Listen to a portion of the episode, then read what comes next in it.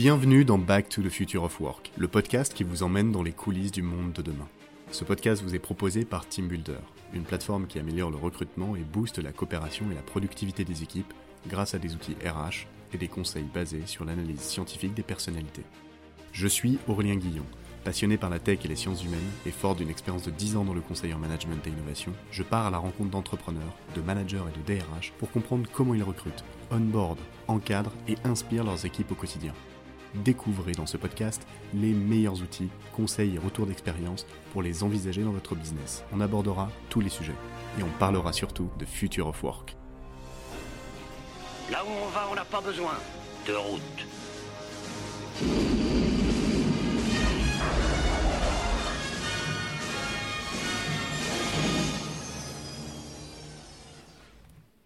Hello hello tout le monde, à nouveau, petite annonce, TeamBuilder a inventé le Trimoji. C'est un outil qui permet d'aborder rapidement la question des soft skills en entretien de recrutement avec un test et une analyse scientifique validée et super facile à comprendre.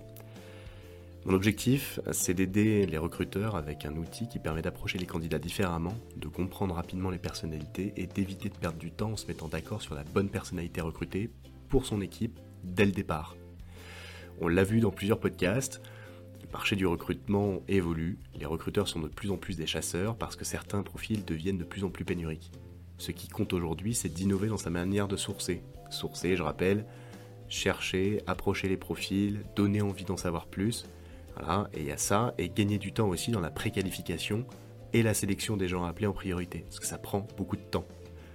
Et à la fin, une des problématiques des recruteurs qu'on a vues, c'est d'ouvrir rapidement la discussion sur les soft skills avec les candidats. Alors avec le Trimoji, on veut créer une expérience candidat-recruteur extraordinaire, contrairement aux plateformes actuelles qui proposent des prix démentiels avec des tests hyper longs et des rapports compliqués. C'est pour ça qu'on a développé cette plateforme.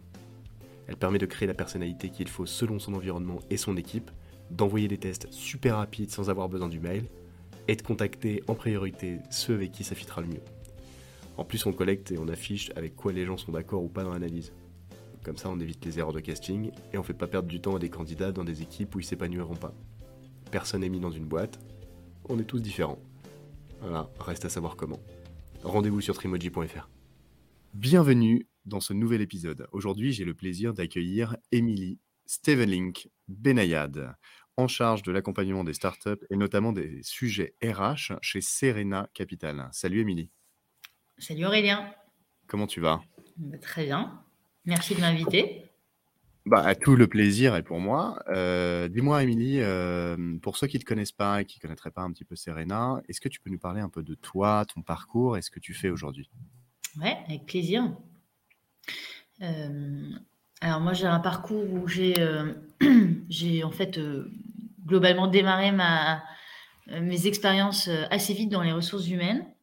Euh, après une école de commerce. Euh, j'ai travaillé euh, dans des environnements assez différents, grosses boîtes industrielles, multinationales, petit, petite boîte de conseil française assez pointue, donc environnement assez différent, dans des rôles plutôt généralistes. J'ai gravi des échelons en étant voilà, business partner, HR manager, et je suis devenue en fait assez vite DRH j'ai eu cette chance-là parce que j'ai euh, aussi j'ai pris un risque aussi.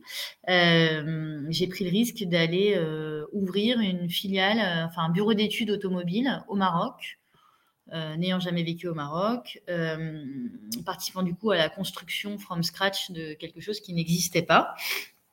Et en fait, quelque chose qui a tellement bien marché que euh, bah, j'ai pu en prendre la direction des ressources humaines et euh, j'ai pu monter euh, ce bureau d'études de 0 à 1500 personnes en croissance organique. Donc une super belle aventure de, de croissance, une super belle aventure humaine aussi. Et puis après le Maroc, je suis rentrée en France. J'ai rejoint une start-up dans l'IoT en tant que DRH. Dans laquelle je suis restée deux ans. Et puis, il y a deux ans, j'ai pris un tournant euh, j'ai décidé de, euh, de faire ce métier euh, de, de, DRH un petit peu différemment, de façon un peu moins opérationnelle et quelque chose plus à mi-chemin entre le conseil et l'opérationnel. Et donc, j'ai rejoint Serena, qui est un fonds d'investissement français qui investit dans des startups assez early stage, plutôt seed, series A, début de série B, qui a une cinquantaine de startups dans son portefeuille, des startups tech, hum, pas mal de boîtes SaaS, pas mal de marketplace.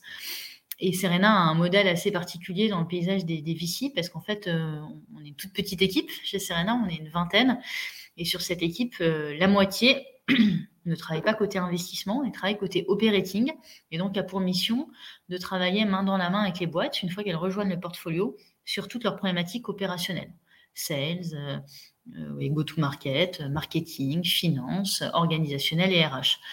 Et donc moi, je m'appuie sur mon background de DRH pour les accompagner sur euh, leurs enjeux organisationnels et RH. Voilà. Ok, ok. Donc grosse expérience. Toi, tu es originaire d'où euh, en, France? Euh, je suis née à Paris, j'ai fait 0-10 euh, ans à Paris et je suis dans le sud de la France à 10 ans, mes parents ont déménagé là-bas.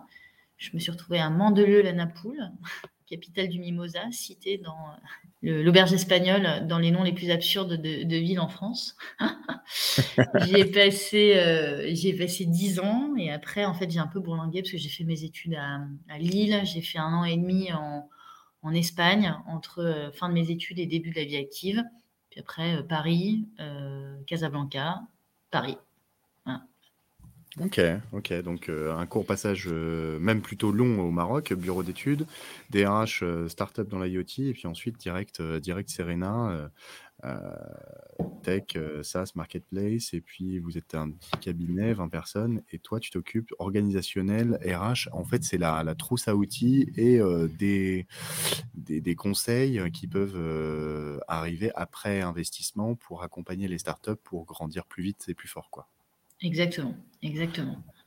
D'accord, super intéressant. Aujourd'hui, aujourd'hui, tes enjeux, toi, à ton niveau, de, ton, de ton périmètre, c'est quoi? Bah, moi, mes enjeux, en fait, euh, c'est euh, d'aider euh, nos boîtes au maximum à, à tacler leurs propres enjeux organisationnels et RH. Et donc, évidemment, dans les enjeux qui arrivent très vite quand tu crées ta boîte, que tu commences à lever des fonds et donc à scaler, c'est évidemment les enjeux de recrutement et donc des enjeux derrière le recrutement aussi de marque employeur, d'image, de, réussir à donner envie à des candidats dans un marché de plus en plus tendu, euh, où, le, rapport de force entre les candidats et, les employeurs, euh, c'est complètement inversé. Euh, donc ça, c'est le premier enjeu. Le deuxième enjeu, c'est finalement tout ce qui est autour de, l'expérience collaborateur, c'est-à-dire c'est tellement aujourd'hui un challenge de recruter, de recruter les bonnes personnes, qu'une fois qu'on les a recrutées, bah, bah le, challenge qui vient juste après, c'est d'en tirer le maximum, de les développer et de les garder. Donc, euh, tout ce qui va autour de... Euh, euh, bah, je, gère bien l'onboarding de mes collaborateurs pour que les, six premiers mois soient une vraie réussite. Et en fait, il y a beaucoup de choses qui se jouent dans la relation pendant les six premiers mois. Ensuite, je gère les transitions de vie de, mes collaborateurs en leur donnant des perspectives, en les faisant évoluer, en leur donnant plus de responsabilités, etc. Je gère les moments de vie perso de mes collaborateurs pour que ça devienne des moments qui soient compatibles avec leur vie pro. Euh, euh, l'avenue d'un enfant, euh, l'accompagnement de, de, quelqu'un de malade dans la famille, enfin toutes les choses qui peuvent, heureuses ou moins heureuses, qui peuvent ponctuer une vie. Et puis je soigne finalement cette relation jusqu'à l'offboarding où ben voilà, pour tout un tas de raisons, à un moment donné, on peut décider que l'aventure s'arrête là. Et soigner le offboarding est aussi absolument clé dans la relation qu'on crée entre euh, un, collaborateur et sa boîte. Quoi. Ok, donc là, plein de mots-clés. Euh, recrutement, onboarding, expérience collaborateur, offboarding, développement des collaborateurs je trouve ça, je trouve ça intéressant parce que de plus en plus ce terme est utilisé, expérience collaborateur, au même titre qu'une expérience d'achat ou une expérience client. Mmh. Euh, c'est-à-dire euh, quand tu rentres, euh, tu rentres dans un univers et puis, et puis du début à la fin, en fait, on t'accompagne, on va, on va t'activer, t'activer des, des, bah, des, des, actions pour, pour te, te garder dans l'entreprise. Et, et, justement, si on depuis le début, le recrutement, c'est quoi les, les, les, enjeux du recrutement aujourd'hui? Alors, effectivement, il y a des. Quand tu es dans la tech et tout, tu as, des profils qui sont un peu pénuriques. Donc, tu vas plus euh, savoir si la personne sait faire ça ou pas. Est-ce que l'identification des, des, soft skills euh, sur, euh, sur des, des, des, boîtes tech qui sont en croissance rapide, c'est important pour toi ou pas? Oui, bien sûr, bien sûr.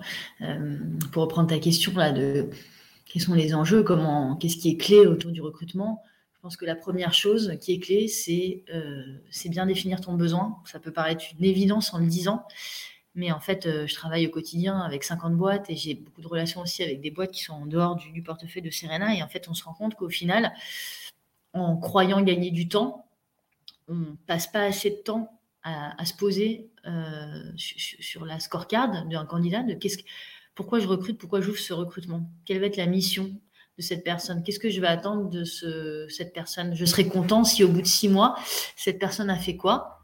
Et donc, j'en déduis les, compétences dont j'ai besoin, hard skills ou soft skills. Et en fait, c'est absolument clé, cette étape, parce que si on ne s'est pas posé sur le besoin, on peut recruter le meilleur profil de la Terre. Très probablement, euh, ce ne sera pas le profil qui correspondait à ce dont on avait besoin à un instant T. Donc ça, c'est le premier enjeu, perdre du temps au début pour en gagner après. Euh, il y a un deuxième enjeu, là j'ai exprimé l'expérience collaborateur, mais l'expérience candidat est absolument clé. Euh, encore une fois, on est dans une, un rapport de force entre candidats et, boîte qui a, complètement changé. Aujourd'hui, des bons candidats, ils ont le choix, ils, ont 5-6 process en parallèle.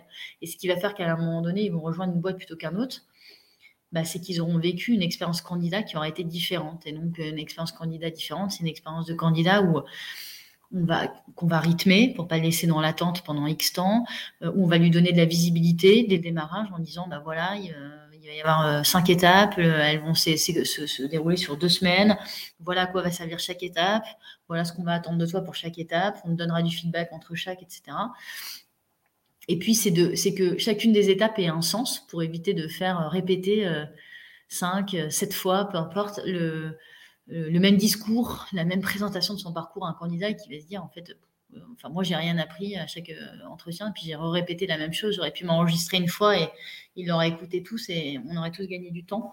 et donc c'est bien de définir quelle va être l'utilité de chaque étape et qu'est-ce qu'on va aller chercher à, à, assesser à chaque étape. Et notamment une étape qui me paraît clé pour une belle expérience recrutement, c'est l'étape du, use case où tu rentres un peu dans le jeu de rôle de, euh, de finalement à quoi pourrait ressembler euh, euh, ma vie si je rejoignais cette boîte dans ce rôle-là. Et en fait, c'est un excellent moyen et un moment clé du, parcours candidat où, en tant que boîte, bah, je vois comment le candidat se comporte dans des trucs très concrets que je serais amené à lui demander demain. Et donc, c'est un formidable moyen d'assesser un candidat. Et pour un candidat, c'est aussi un excellent moyen de se dire, en fait, si mon quotidien demain, c'est faire ce genre de choses, est-ce que ça me donne envie ou pas? Voilà. Ouais, ouais, je vois. Du coup, est-ce que tu as un exemple précis à nous donner justement sur ce, sur ce use case? J'en ai plein, euh, j'en ai plein parce que c'est une pratique que, que j'encourage beaucoup à faire et que, en tout cas, dans les boîtes du portefeuille, qui se fait de plus en plus. Euh, euh, là, euh, typiquement, bah, je, peux partager euh, un recrutement sur lequel j'ai travaillé avec une des boîtes du portefeuille qui, recrutait un, poste de chief of staff slash chief stratégie, donc quelqu'un qui soit un peu le bras droit du CEO et qui travaille à la fois sur des sujets analytiques, sur des sujets stratégiques, etc. Et donc, le use case avait été de lui donner un certain nombre de data euh, réel hein, euh, de la boîte, euh, de, lui, de lui demander d'analyser les datas, d'en tirer des questionnements, des, axes, des pistes de, réflexion et des pistes d'amélioration pour la boîte. Et ensuite, on avait fait travailler sur un business plan à challenger en lui donnant un certain nombre d'éléments de, contexte.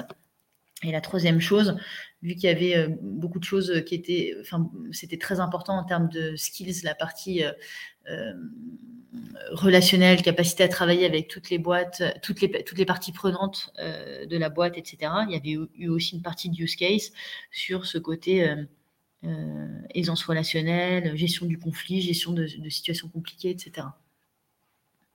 D'accord, donc c'est mise en situation, c'est tu lui donnes du boulot, tu lui as donné des devoirs, tu l'as assessé, euh, assessé, évalué sur, euh, sur ce qu'il était capable de faire au niveau du job, et puis du coup, euh, en lui disant derrière, écoute, si tu nous rejoins, c'est ça que tu vas mmh. faire, quoi. Alors ça, c'est un truc très important, ce que tu dis, c'est tu lui as donné du boulot. Effectivement, en fait, on, mobilise du coup, euh, c'est engageant hein, pour, un, pour un candidat de devoir plancher sur quelque chose. Et donc, en fait, c'est très important de doser euh, la somme de travail qu'on va demander par rapport à nous, en tant qu'employeur, ce qu'on va donner au candidat.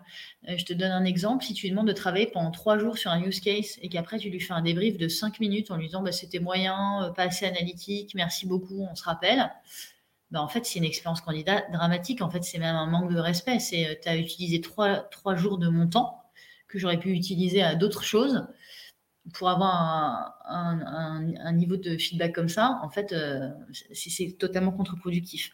Inversement, euh, faire bosser, enfin, moi, je pense que faire travailler un candidat sur un use case, il faut que ça, faut que ça prenne peut-être maximum 3 à 5 heures. C'est déjà engageant il faut avoir euh, une vraie qualité de débriefing euh, pour que finalement le candidat, même si à la fin ça ne le fait pas, qu'il ait appris plein de choses et qu'il ait, développé des choses à travers cet exercice. Et là, ça rééquilibre la relation.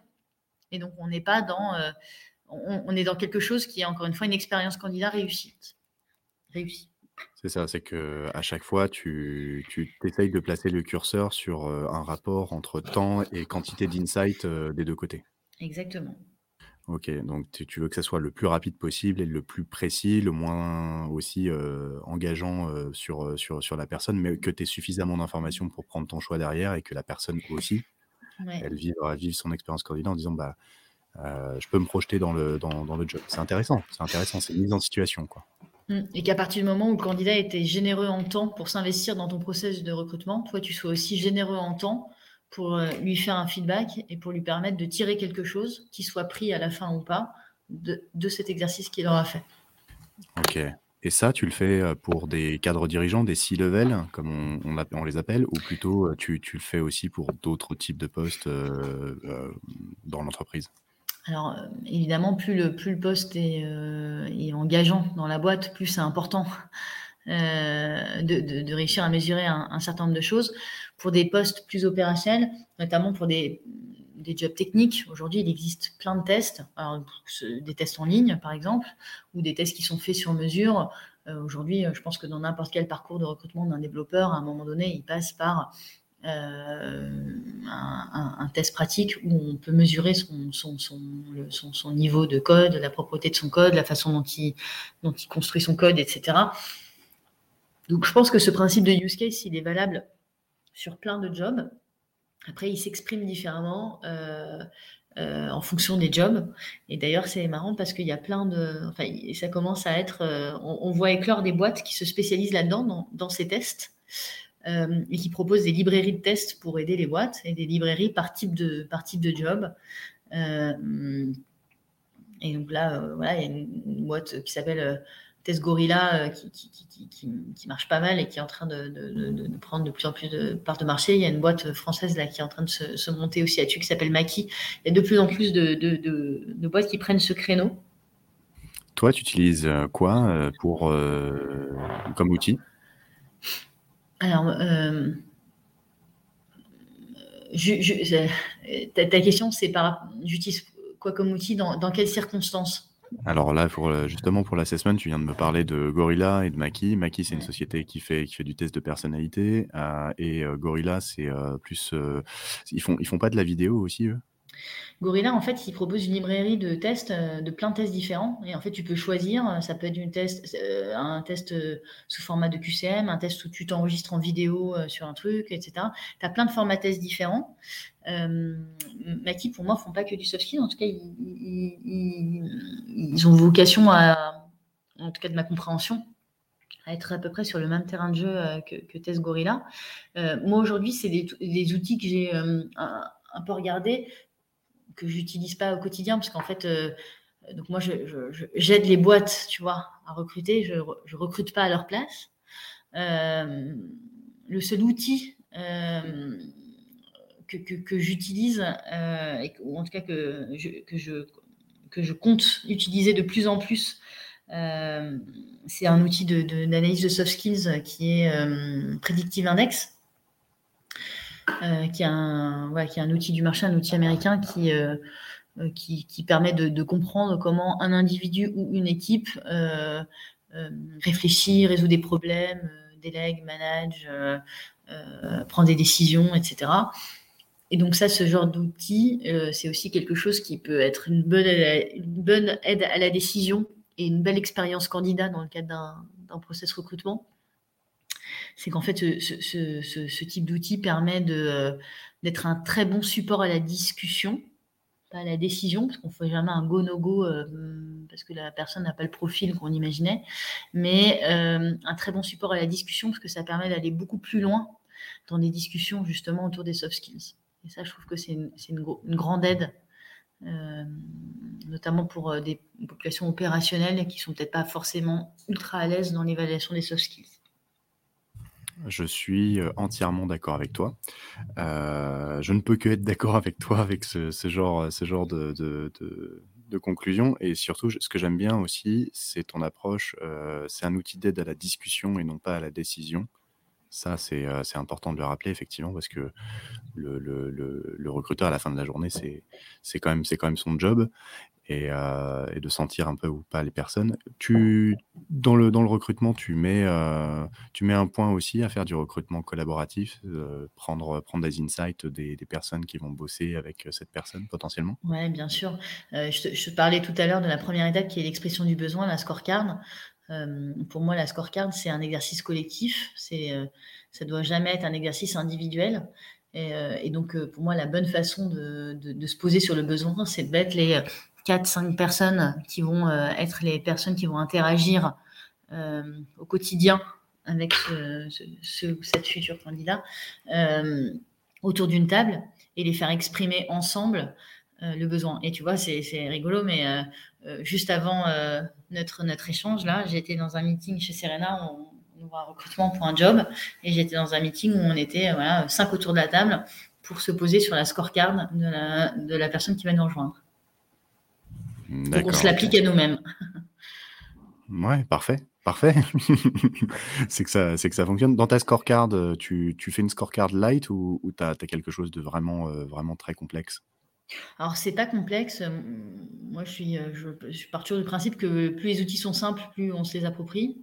c'est, c'est, pour moi, une scorecard, c'est, c'est, deux pages. Une page qui décrit la mission, donc en une phrase très simple quelle est la raison d'être de ce rôle, euh, les outcomes attendus.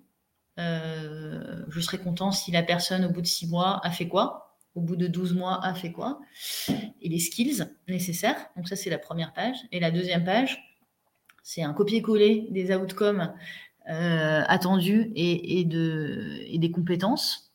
sur lesquelles on met un poids en face de chaque en se disant voilà qu'est-ce qui est le plus important et qui se transforme du coup dans la grille d'assessment qui permettra euh, d'être un, guide, une aide à la discussion avec les candidats, parce qu'on est sûr du coup de poser des questions qui sont en lien direct avec ce qu'on attend du job et pas poser des questions qui n'ont rien à voir et qui n'apportent rien au, euh, débat. Quoi.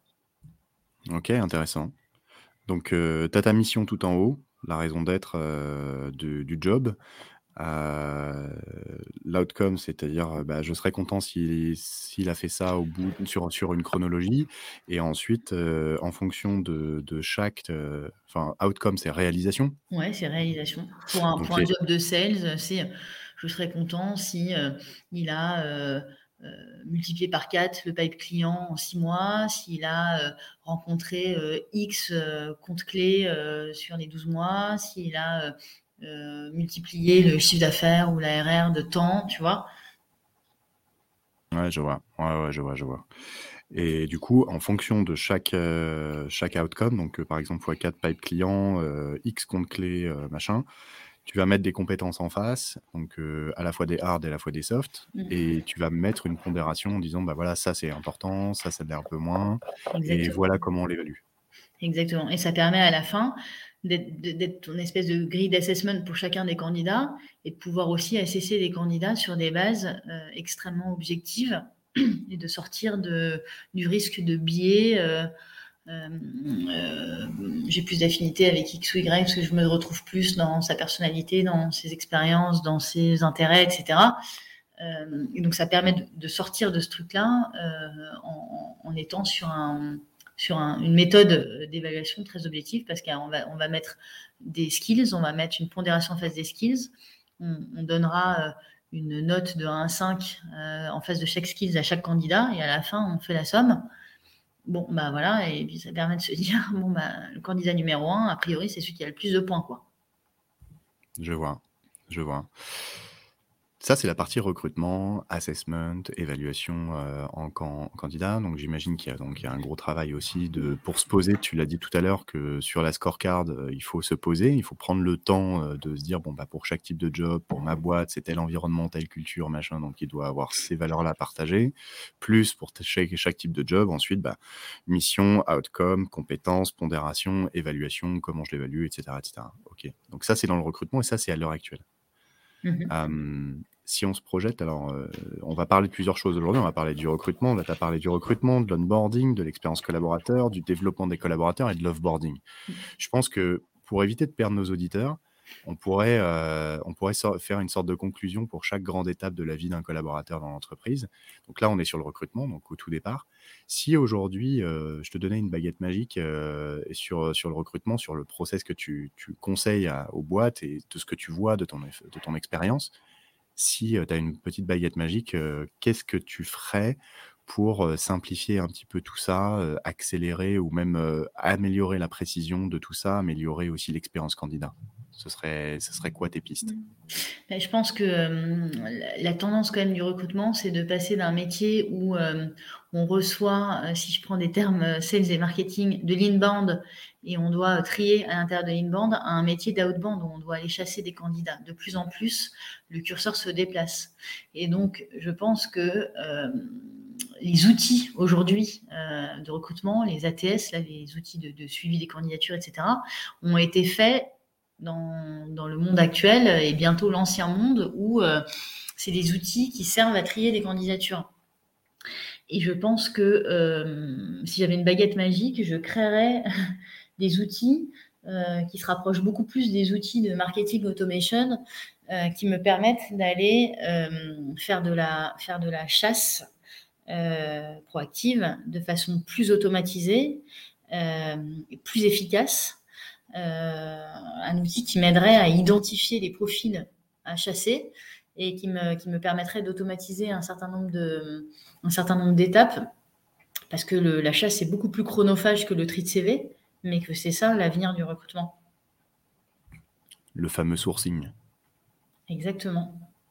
Ok, donc euh, des outils euh, pour effectivement. Euh, mais c'est drôle, c'est drôle ce que tu dis parce que ça se retrouve dans pratiquement chaque épisode de podcast, c'est que le métier de recruteur aujourd'hui est en train de d'évoluer vers une position, se détache du, du, secteur RH mmh. progressivement pour se transformer en, en, vraiment outil business, c'est-à-dire il emprunte des codes au marketing, au, au, sales pour aller bah, gagner du temps sur la prise de rendez-vous, gagner du temps sur le sourcing, analyser des données, voir quels sont les messages qui marchent le mieux, etc., etc. Et donc effectivement, on a, on a des KPI beaucoup plus observables et, actionnables dans, le recrutement que dans euh, d'autres étapes de la vie d'un collaborateur.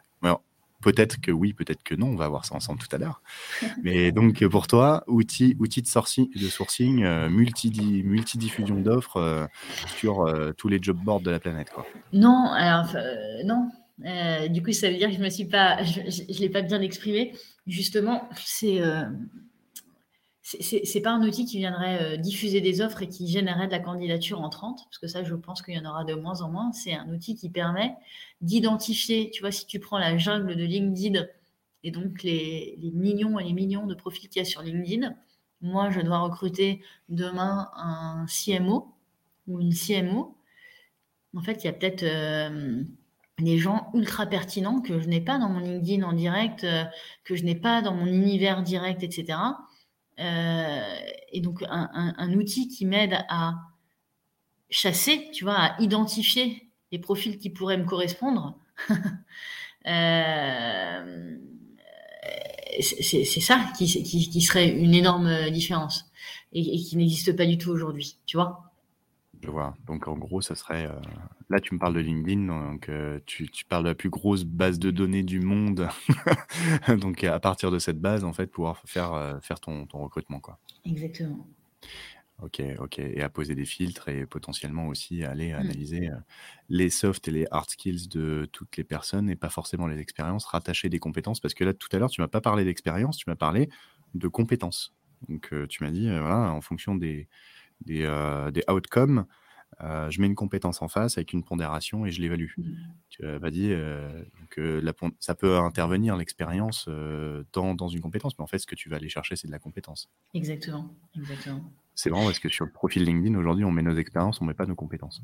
Ouais, je pense que c'est quelque chose qui évoluera. Enfin, ça ça y est un petit peu, mais c'est sûr que c'est pas le c'est pas le principal de la page. Je pense que ça évoluera. Je évoluera et pour terminer sur le sur le recrutement, effectivement, heu, aujourd'hui un job de talent acquisition manager, c'est il y a beaucoup de similitudes avec un job de sales. Et d'ailleurs, il y a des les sales sont de très bons candidats, heu, talent acquisition manager parce qu'en fait, heu, encore une fois, il y a beaucoup de passerelles entre ces 2 métiers. Et hem et on voit que ce job de de recruteur devient un job pénurique, et excuse-moi, je bois un verre d'eau. Vas-y, ne t'étouffe pas, hein, prends prends ton temps. tranquille. Et en fait, c'est rigolo parce que moi, j'ai commencé mon à bosser, je sais pas, il y a 15 ans. Il y a 15 ans, le recrutement, c'était le le job parent pauvre des RH, que les gens faisaient en début de carrière parce qu'il fallait bien faire ses armes, heu, avant de faire autre chose. Mais c'était mal payé, personne ne voulait le faire. Et aujourd'hui, c'est en train de devenir le job, star. C'est mieux payé qu'un qu'un développeur full stack. Et donc c'est rigolo de voir comment comment les choses ont évolué. Si je monte une école demain de de recruteurs, tu tu piocheras dedans? Je piocherai dedans et je pense que tu feras beaucoup d'argent. C'est l'idée, mais je t'avoue que c'est en pleine en pleine réflexion. Donc, heu, j'ai Léo Léo Bernard encore la semaine dernière qui qui m'en parlait et et puis, heu, on a Sylvain Tillon, qui qui a monté une école, de pour les digital learning managers, qui sait comment faire. C'est un peu à la Rocket School, tu vois? Je sais pas si tu vois ce que c'est, Rocket Oui, School? très bien, très bien. Du coup, ce sont des des des écoles, des CFA qui montent, heu, qui font de la reconversion professionnelle et effectivement, il y a des il y a plein de gens, heu, qui viennent des sales et qui pourraient faire de très, très bons recruteurs, comme tu l'as dit, parce qu'ils maîtrisent tous les outils de market et de de digital acquisition, quoi. Exactement. Et qu'aujourd'hui, dans le recrutement, tu as autant une partie assessment qu'une partie, heu, séduction, vente.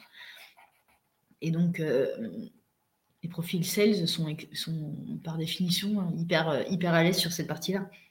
Mmh mh. Clairement. OK, super intéressant comme, heu, comme axe là. Ah, ça me fait plaisir que tu me confortes dans cette idée, c'est cool. Hem, OK, donc du coup là, on on on clôture le alors est-ce que est-ce qu'on n'a pas, heu, évoqué quelque chose qu'on aurait dû, heu, sur, sur l'aspect recrutement ou tu penses qu'on a fait une bonne, un bon horizon déjà? Non, je pense qu'on a fait un bon horizon.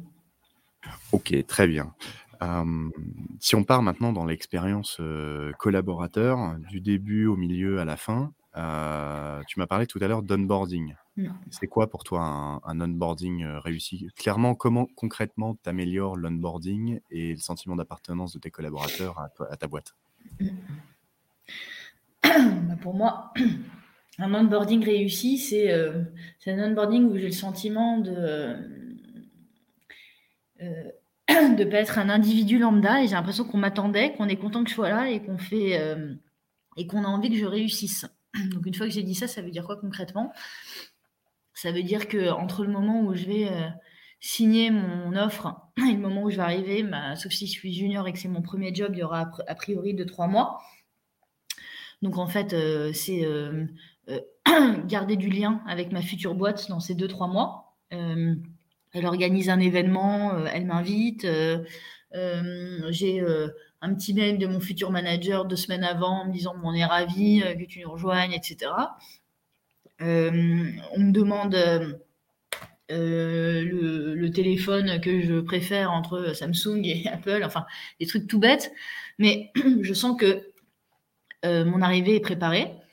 J'arrive le jour J, toute la partie, pas très intéressante, mais absolument nécessaire de j'ai mes accès, j'ai mes outils, j'ai mon PC, j'ai mon truc, heu heu, mon adresse mail est créée et cetera. J'arrive le, premier jour, tout fonctionne, bah, c'est top.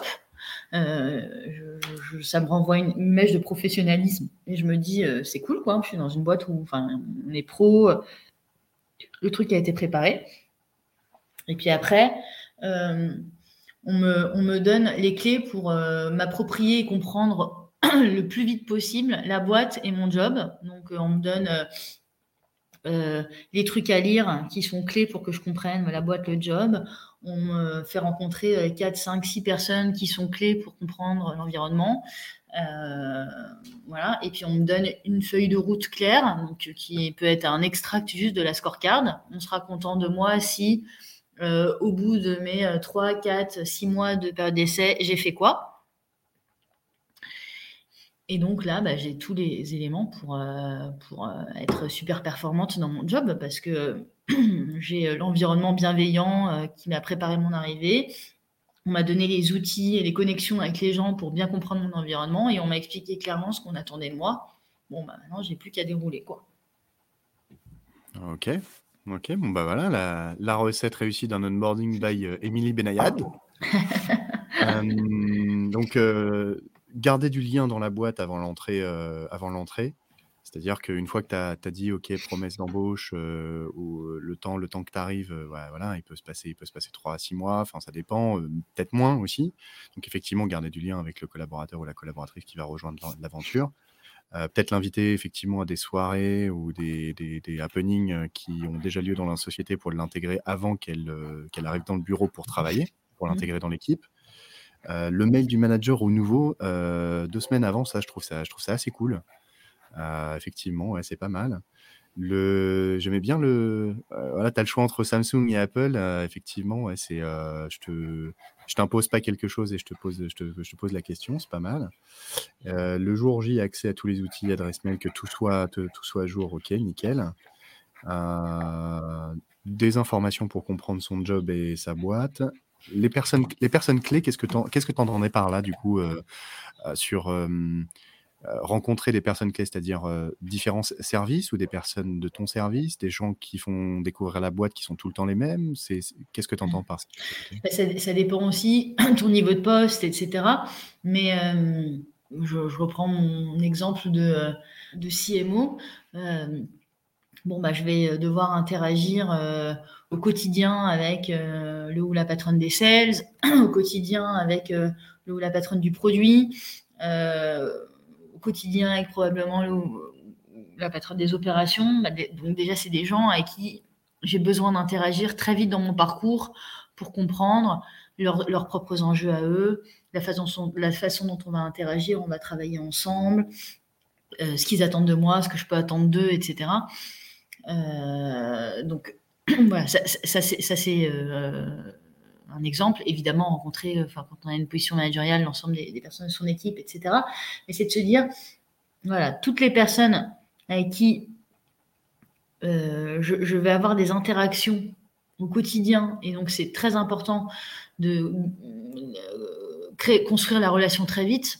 Mais ça, il faut le faire très vite. Et il faut le faire d'autant plus vite que quand on rejoint une boîte, bah, pendant les deux premières semaines, on n'a pas encore un agenda euh, très rempli, on est encore dans cette phase de...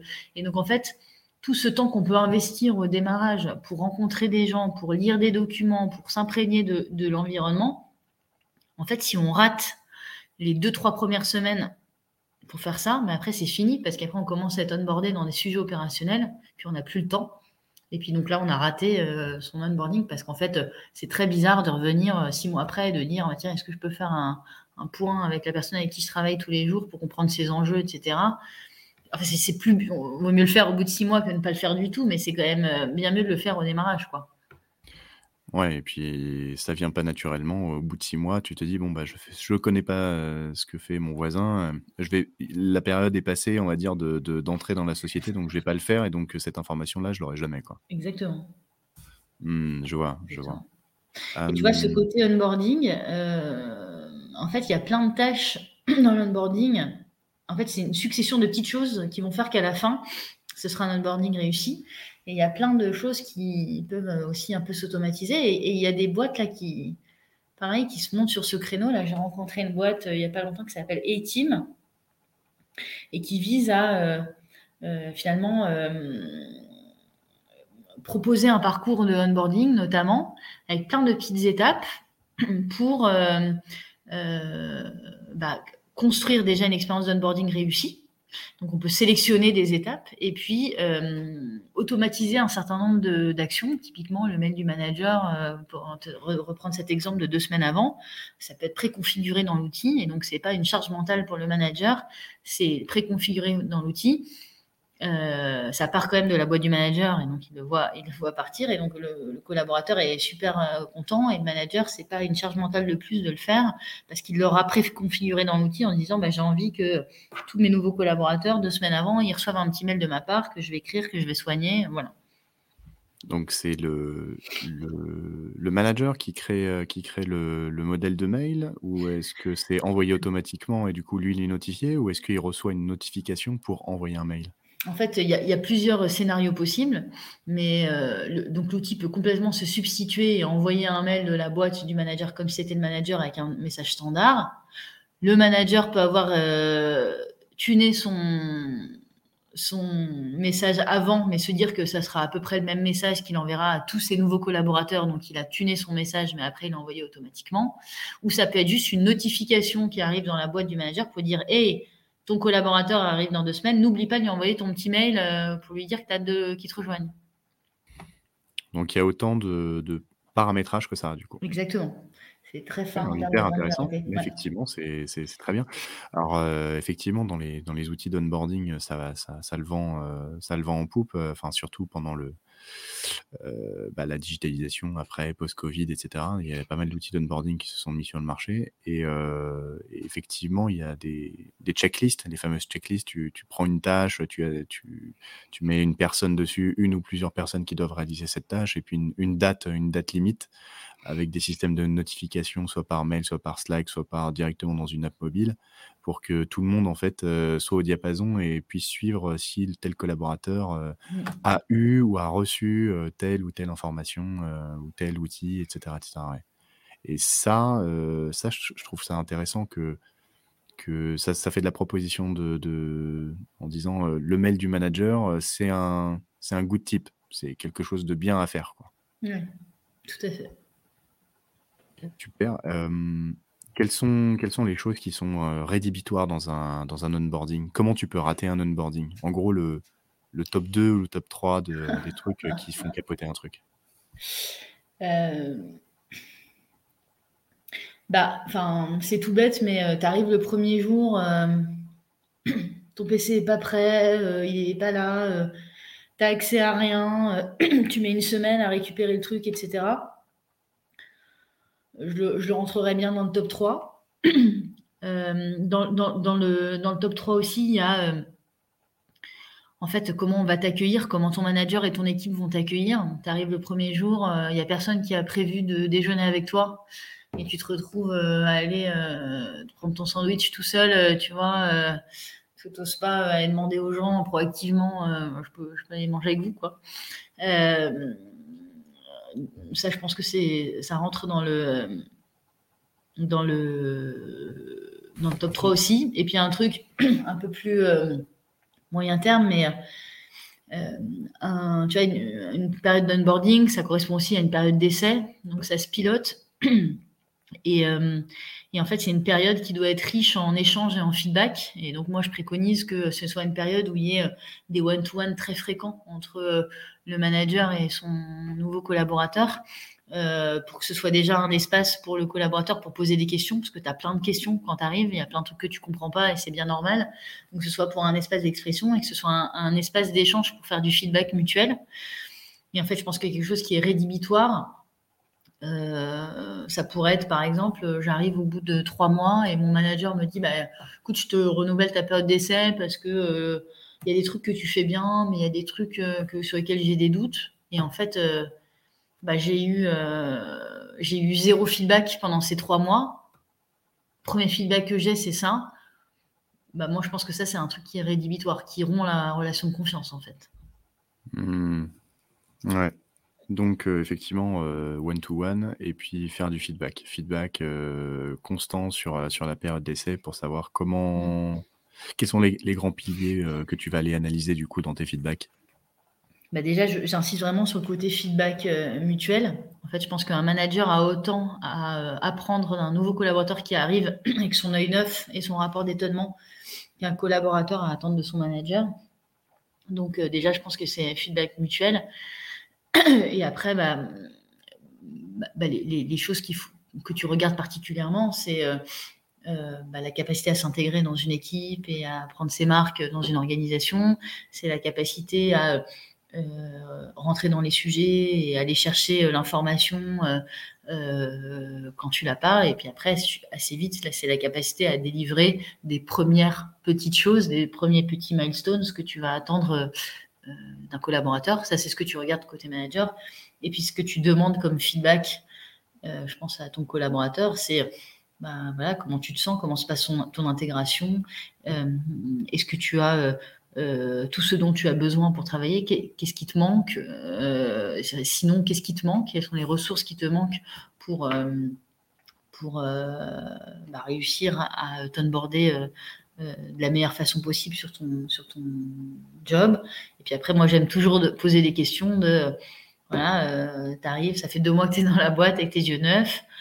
Euh, qu'est-ce qui te surprend positivement? Qu'est-ce qui te, qu'est-ce qui, sur quoi tu te dis mais c'est effet waouh Qu'est-ce qu'on pourrait euh, améliorer? Ou pour reprendre ton expression, si tu avais une baguette magique pour changer quelque chose, qu'est-ce que tu ferais? Et puis il y a quelque chose que je trouve qu'il faut cesser aussi, c'est par rapport à ce que je t'ai dit pendant le process de recrutement, par rapport à la scorecard que j'ai partagée avec toi, avec tes missions, ta mission, euh, un certain nombre de, réalisations attendues, etc. Bah, est-ce que tu t'y retrouves quoi? Euh, Est-ce que c'est bien euh, en ligne avec ce qu'on t'a vendu en recrutement? Ok. Donc la compréhension de la mission, la compréhension des, enjeux de son poste, la compréhension, est-ce que tu as les outils suffisants pour euh, exercer ton job, comment tu t'es intégré dans, ta, dans ton équipe, dans la boîte, et qu'est-ce que tu améliorerais dans ton intégration euh, si, si tu as une petite baguette magique? Exactement. Ok. Ok, bon, bah, cinq, cinq piliers très clairement définis. Merci. Parfait. Bon, bah, du coup, euh, au niveau de l'onboarding, est-ce qu'on a fait le tour? Oui, je pense qu'on a fait le tour. Et peut-être conclure juste sur, la, sur, la, sur, un truc, c'est que euh, je pense que dans une relation euh, collaborateur-employeur, il y a énormément de choses qui se jouent sur les six premiers mois. Et en fait, si, si cette période-là, elle se passe bien, bah après, il peut y avoir des petits couacs, des petits moments dans la relation où tout n'est pas parfait mais tu es beaucoup plus tolérant parce qu'en fait, tu as construit une relation positive dans la confiance et tu te projettes. Et en fait, euh, euh, inversement, si tu rates ces six premiers mois, tu auras beau après faire un sans faute euh, sur, le, sur l'expérience collaborateur. Bah, je pense que la personne ne restera pas très longtemps dans la boîte. Donc, je pense que s'il faut conclure sur un truc, c'est il faut vraiment soigner cette période. parce que c'est, ce qui fait que ton collaborateur, il va, il va s'inscrire 4, 5, 6 ans avec toi dans la boîte et qu'il n'aura pas envie déjà d'aller regarder ailleurs dans un an ou deux. Quoi. Ouais. Mm, mm. Ça, ça, semble une évidence, mais effectivement, euh, te, te foire pas sur l'onboarding. Quoi. Mm. Ok. Ok. C'est quoi, quoi ce qui est le plus important pour toi dans le management d'équipe?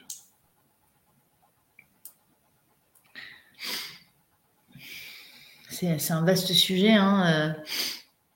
Euh, je pourrais répondre à cette question de, plein de façons différentes. enfin, je pense que euh, que c'est la confiance en fait, le premier, le premier pilier. Euh, parce qu'en fait, euh, encore une fois, si tu construis une relation de confiance, après, ben, voilà, tu, il peut y avoir des grains de sable dans le rouage à différents moments de ta vie de manager ou de manager, mais, mais tu arrives toujours à, à les dépasser. donc, je pense que c'est la confiance. Et ben, après, une relation de confiance, euh, qu'elle soit euh, avec son mari, sa femme, ses enfants, euh, son employeur, etc., c'est toujours la même chose. Hein, c'est d'être honnête, de dire les choses, de d'être un peu généreux de, son temps, de, son, c'est apporter de la valeur mutuelle. Je pense que un, collaborateur est autant en droit d'attendre, d'avoir des exigences envers son manager qu'un manager envers son collaborateur. Et euh, de tout temps, et probablement euh, encore plus aujourd'hui, je pense qu'un collaborateur qui n'apprend rien de son manager, bah, il ne le respecte pas. quoi. Euh, et donc, il ne crée pas de une relation de confiance. Ok, là tu viens de toucher du doigt la, relation équilibrée entre manager et collaborateur. Est-ce que dans les boîtes, alors les, boîtes avec qui tu es, en contact aujourd'hui via, Serena, c'est quoi? C'est des scale-up, c'est des, tailles, euh, des tailles intermédiaires, c'est quoi? Bah, ça, va de la toute petite start-up où il y a 20 euh, personnes à la euh, grosse scale-up où il y a 200-300 personnes, la plus grosse étant aujourd'hui DataIQ qui va finir l'année à 1000 personnes. Donc tu vois, ça fait un éventail de boîtes et de maturité de boîtes du coup dans leur, dans, dans, leur vie de start-up très, très différent. Ouais. Qu'est-ce que tu, qu'est-ce que tu remarques chez les managers dans... Est-ce qu'il y a un trait commun euh, de quick win euh, dans, dans, les managers de, de, petites, moyennes et grosses boîtes? Et, euh, et est-ce, que, est-ce que tu retrouves aussi les mêmes problématiques dans chaque taille de boîte ou est-ce que c'est différent pour chaque taille de boîte, du coup, dans le management? Ben, En fait, plus la boîte est petite, plus la culture managériale est dépendante, ultra dépendante des fondateurs parce que plus la boîte est petite, moins elle est processée. Euh, quand tu as une boîte de 20 personnes, tu n'as pas forcément des, formations euh, pour tes managers, etc. Donc en fait, soit tu as des fondateurs qui ont une vraie sensibilité managériale et donc du coup qui vont euh, la, la, partager, la cascader avec leurs équipes, qui vont recruter des C-level qui eux-mêmes auront cette sensibilité managériale forte parce que ça fera partie de l'ADN de la boîte et tu vas construire une boîte sur cette culture managériale. Soit c'est pas une, euh, forte sensibilité de la part des, fondateurs, et dans ces cas-là, bah, ça peut être un frein à un moment donné euh, au développement d'une boîte. Et donc il y a deux choses qui, euh, qui peuvent aider. se faire coacher en tant que fondateur sur les sujets de management. Et en fait, je pense qu'on a quand même beaucoup évolué en France euh, sur le sujet du coaching. Et on est passé de. Euh, euh, il, y a, quelques années où on trouvait ça bizarre, on se faisait coacher si on n'était pas bon, si on avait un problème, à aujourd'hui, en tout cas, je l'espère, qu'on le perçoit comme ça, comme une chance de. Bah, de progresser, d'apprendre des trucs sur nous-mêmes, sur nos interactions avec les autres et d'être meilleur. Et donc, euh, ça, je pense que c'est un, vrai coup de boost parce que ça permet d'avoir un regard externe et de, qui, nous challenge avec beaucoup de bienveillance sur nos façons de faire. Et donc, ça permet de débloquer pas mal de trucs. Euh, et deuxième tips, euh, c'est de assez vite, du coup, quand on sent qu'on n'a pas une, très, forte sensibilité sur ces sujets-là, c'est de compenser, du coup, par des, des, des, des, process qui vont garantir ça. Et donc, les process, ça va être de dire, bah, chaque manager qui va nous rejoindre, il va suivre une formation en management. On va, euh, on va euh, créer des rituels de gouvernance entre managers où ils pourront partager leurs problématiques, etc. Donc, un certain nombre de choses qui viendront compenser le fait que c'est pas quelque chose qui est ancré dans l'ADN des fondateurs initialement. Ouais, c'est vrai que la, vision euh, anglo-saxonne du coaching euh, est, quand même différente de, celle que les Françaises figurent en disant bah, si j'ai besoin d'un coach, c'est que c'est que je suis pas bon, c'est que j'ai besoin de progresser, alors que c'est pas pour devenir meilleur, c'est pour corriger. Exactement. Donc effectivement, ouais. donc euh, manager qui, vous, qui, qui, nous écoute, sachez que le coaching peut, peut, vous aider à être meilleur, mais pas, pas à corriger. Il peut corriger aussi. Hein. Oui, tout à fait. Et, euh, et, encore une fois, ça pareil, il y a de plus en plus d'acteurs qui se, qui, se, qui se lancent sur ce, sur ce sujet-là. Et le coaching, qui euh, initialement était quand même du coup euh, bah, réservé plutôt à des cadres dirigeants de grands groupes, était hyper cher, etc., devient, devient quelque chose de plus accessible. Il y a des formats aussi de coaching, peut-être plus court, avec des formats digitaux, un mélange de, de self-learning et de, et de coaching externe. Et donc, maintenant, il y a plein de moyens de pouvoir y accéder sans que ce soit, entre guillemets, un luxe qu'on réserve à une poignée de cadres dirigeants. Quoi. Ouais.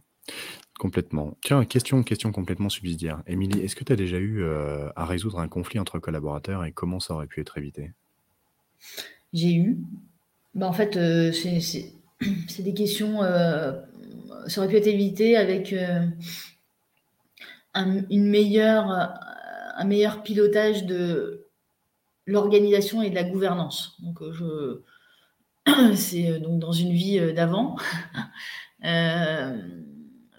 deux membres du CODIR euh, qui euh, s'entendent pas du tout et qui n'arrivent pas du tout à fonctionner ensemble, qui ont des modes de fonctionnement très très différents.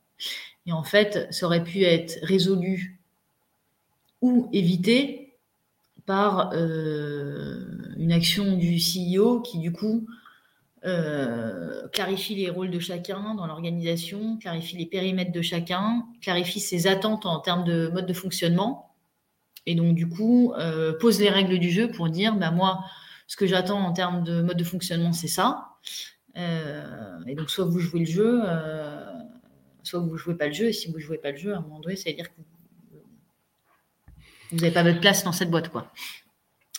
Et donc, en fait, c'est quand il y a du flottement, souvent, c'est quand il y a du flottement sur l'organisation et sur la gouvernance que les conflits s'installent. Euh, voir que des euh, situations un peu politiques s'installent. Euh, voilà. Ok. Donc euh, là, tu avais deux membres du CODIR qui, qui avaient des fonctionnements différents, c'est-à-dire il y en avait. tu saurais, tu saurais un peu les profiler rapidement là. oui, bien sûr, un hyper process, industrialiser les choses, reporting, hyper carré dans sa façon de faire. Je m'engage sur un truc, je fais, etc.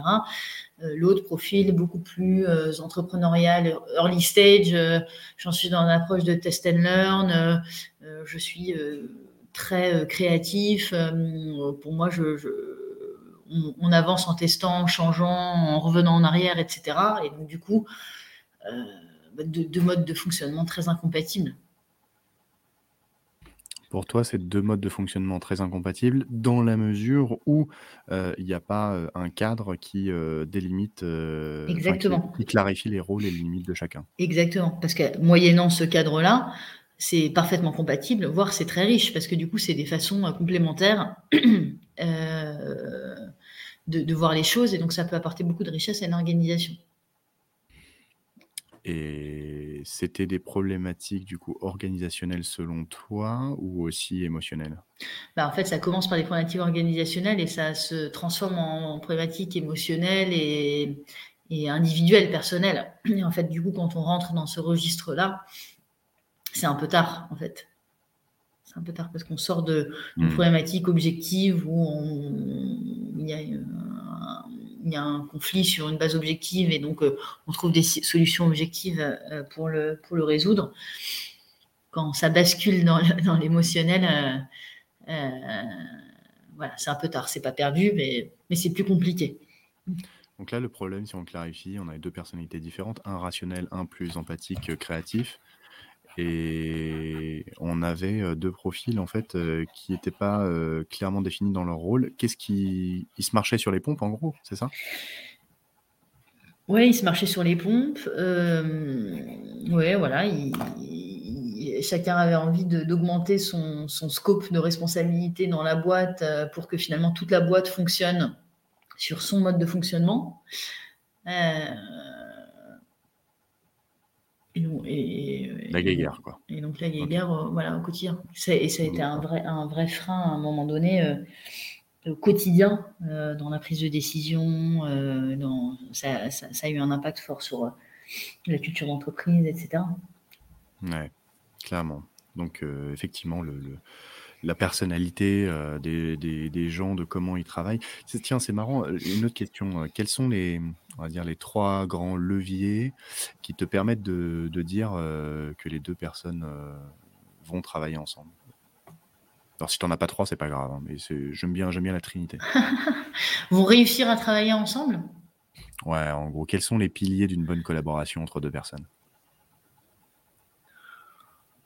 Même de deux personnes qui sont complètement différentes. Là. Comment, comment ces deux-là auraient pu, auraient pu euh, travailler ensemble? Bah donc j'en reviens à ce que je disais euh, initialement, un périmètre de responsabilité clair avec des attentes claires et des règles du jeu sur ce qui est admis et pas admis dans l'entreprise. En fait, on en revient à une culture d'entreprise. En fait, c'est une culture d'entreprise. Une culture d'entreprise, c'est tout un, c'est un, cadre où on dit, bah, dans cette boîte, en fait, euh, c'est ok de faire ça, c'est pas ok de faire ça. Euh, ce type de comportement, euh, bah, on aime bien. Ce type de comportement, on n'aime pas. et ensuite, c'est de traduire ce qu'on a décrit comme culture par des actions très concrètes. Et les actions très concrètes, c'est quoi? C'est c'est qui je recrute, qui je promets et qui je vire. Hein. c'est c'est ça qui fait vivre une culture d'entreprise. Et donc là, euh, bah, typiquement, euh, euh, premier levier, ça aurait été d'avoir une culture d'entreprise plus claire, plus partagée, où on sait, où, on donne les règles du jeu claires. Ça, c'est la première chose. Deuxième chose, c'est, je reviens à l'organisation, un périmètre de responsabilité qui peut évoluer dans le temps, hein, mais qui, en tout cas, à un instant T, est clair. Euh, et puis voilà, je ne vais pas faire la trinité du coup. c'est mon petit côté rebelle. Tu l'as un peu fait, tu l'as un peu fait sans, sans, la, sans la dire, mais parce que moi je prends des notes hein, tout le temps, euh, dans tous les podcasts, je prends, je prends beaucoup de notes parce que sinon je ne pourrais pas retenir, retenir tout, puis ça m'aide aussi à, à, dire, à avancer. Euh, tu as parlé de périmètre clair et tu as parlé aussi de partager. Donc euh, j'imagine, moi là-dessous, j'entends communication. C'est-à-dire que ton mmh. périmètre, c'est bien de l'avoir défini, mais il faut le communiquer, il faut le partager au plus grand nombre, il faut que tout le monde soit au courant de ce Bien sûr, oui, tout à fait, tu as raison. Euh, et, du coup, après, tu as, cette phrase qui je recrute, qui je promue, qui je vire. Et du coup, là-dedans, c'est le, le, pilier évolution. Voilà à quoi t'attendre. Si tu respectes ça, tu seras promu. Et si tu respectes pas ça, au revoir. Exactement. Donc, tu as, le périmètre, la communication et l'évolution. Mmh. Tu vois, on l'a la Trinité. tu étais resté sur ta fin. Il fallait qu'il y, y en ait trois. Ah, pourtant, pourtant j'aime pas quand les choses sont, sont, sont finies, finies. Euh, je, je, serais plutôt le, deuxième, là, le entrepreneur créatif, test and learn, etc. Moi, je, suis plutôt dans, dans cette catégorie-là. Donc, c'est pas grave si ça reste ouvert. Tu vois, aurais pu m'en dire quatre ou six. Pas grave. Mais plus, plus c'est mieux que moins. Tu vois ce que je veux dire? Euh, Ok.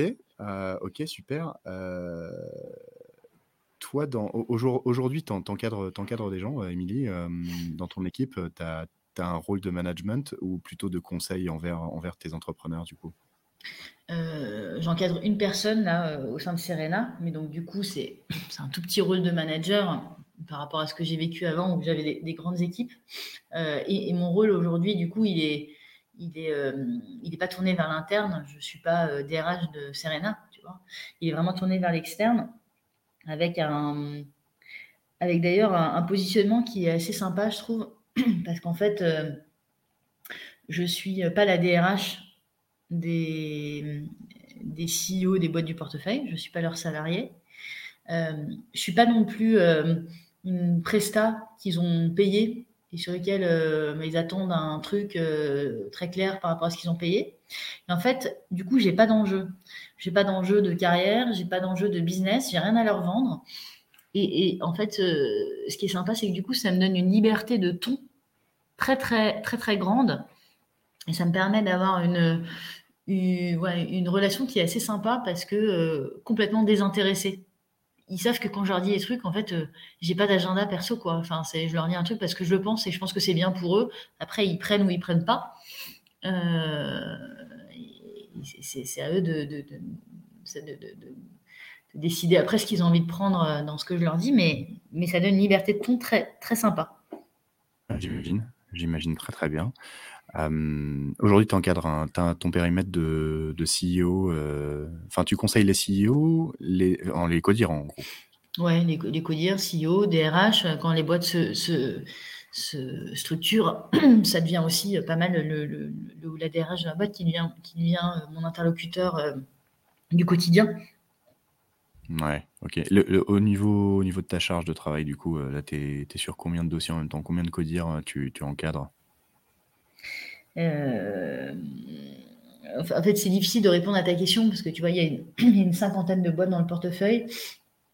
mais elles, elles, sollicitent, elles sont sollicitent pas toutes, évidemment, avec le même niveau d'intensité au même moment, sinon ce serait humainement absolument infaisable. Et donc, du coup, on va dire qu'en parallèle, bah, tu vois, je traque ce truc-là et j'ai des interactions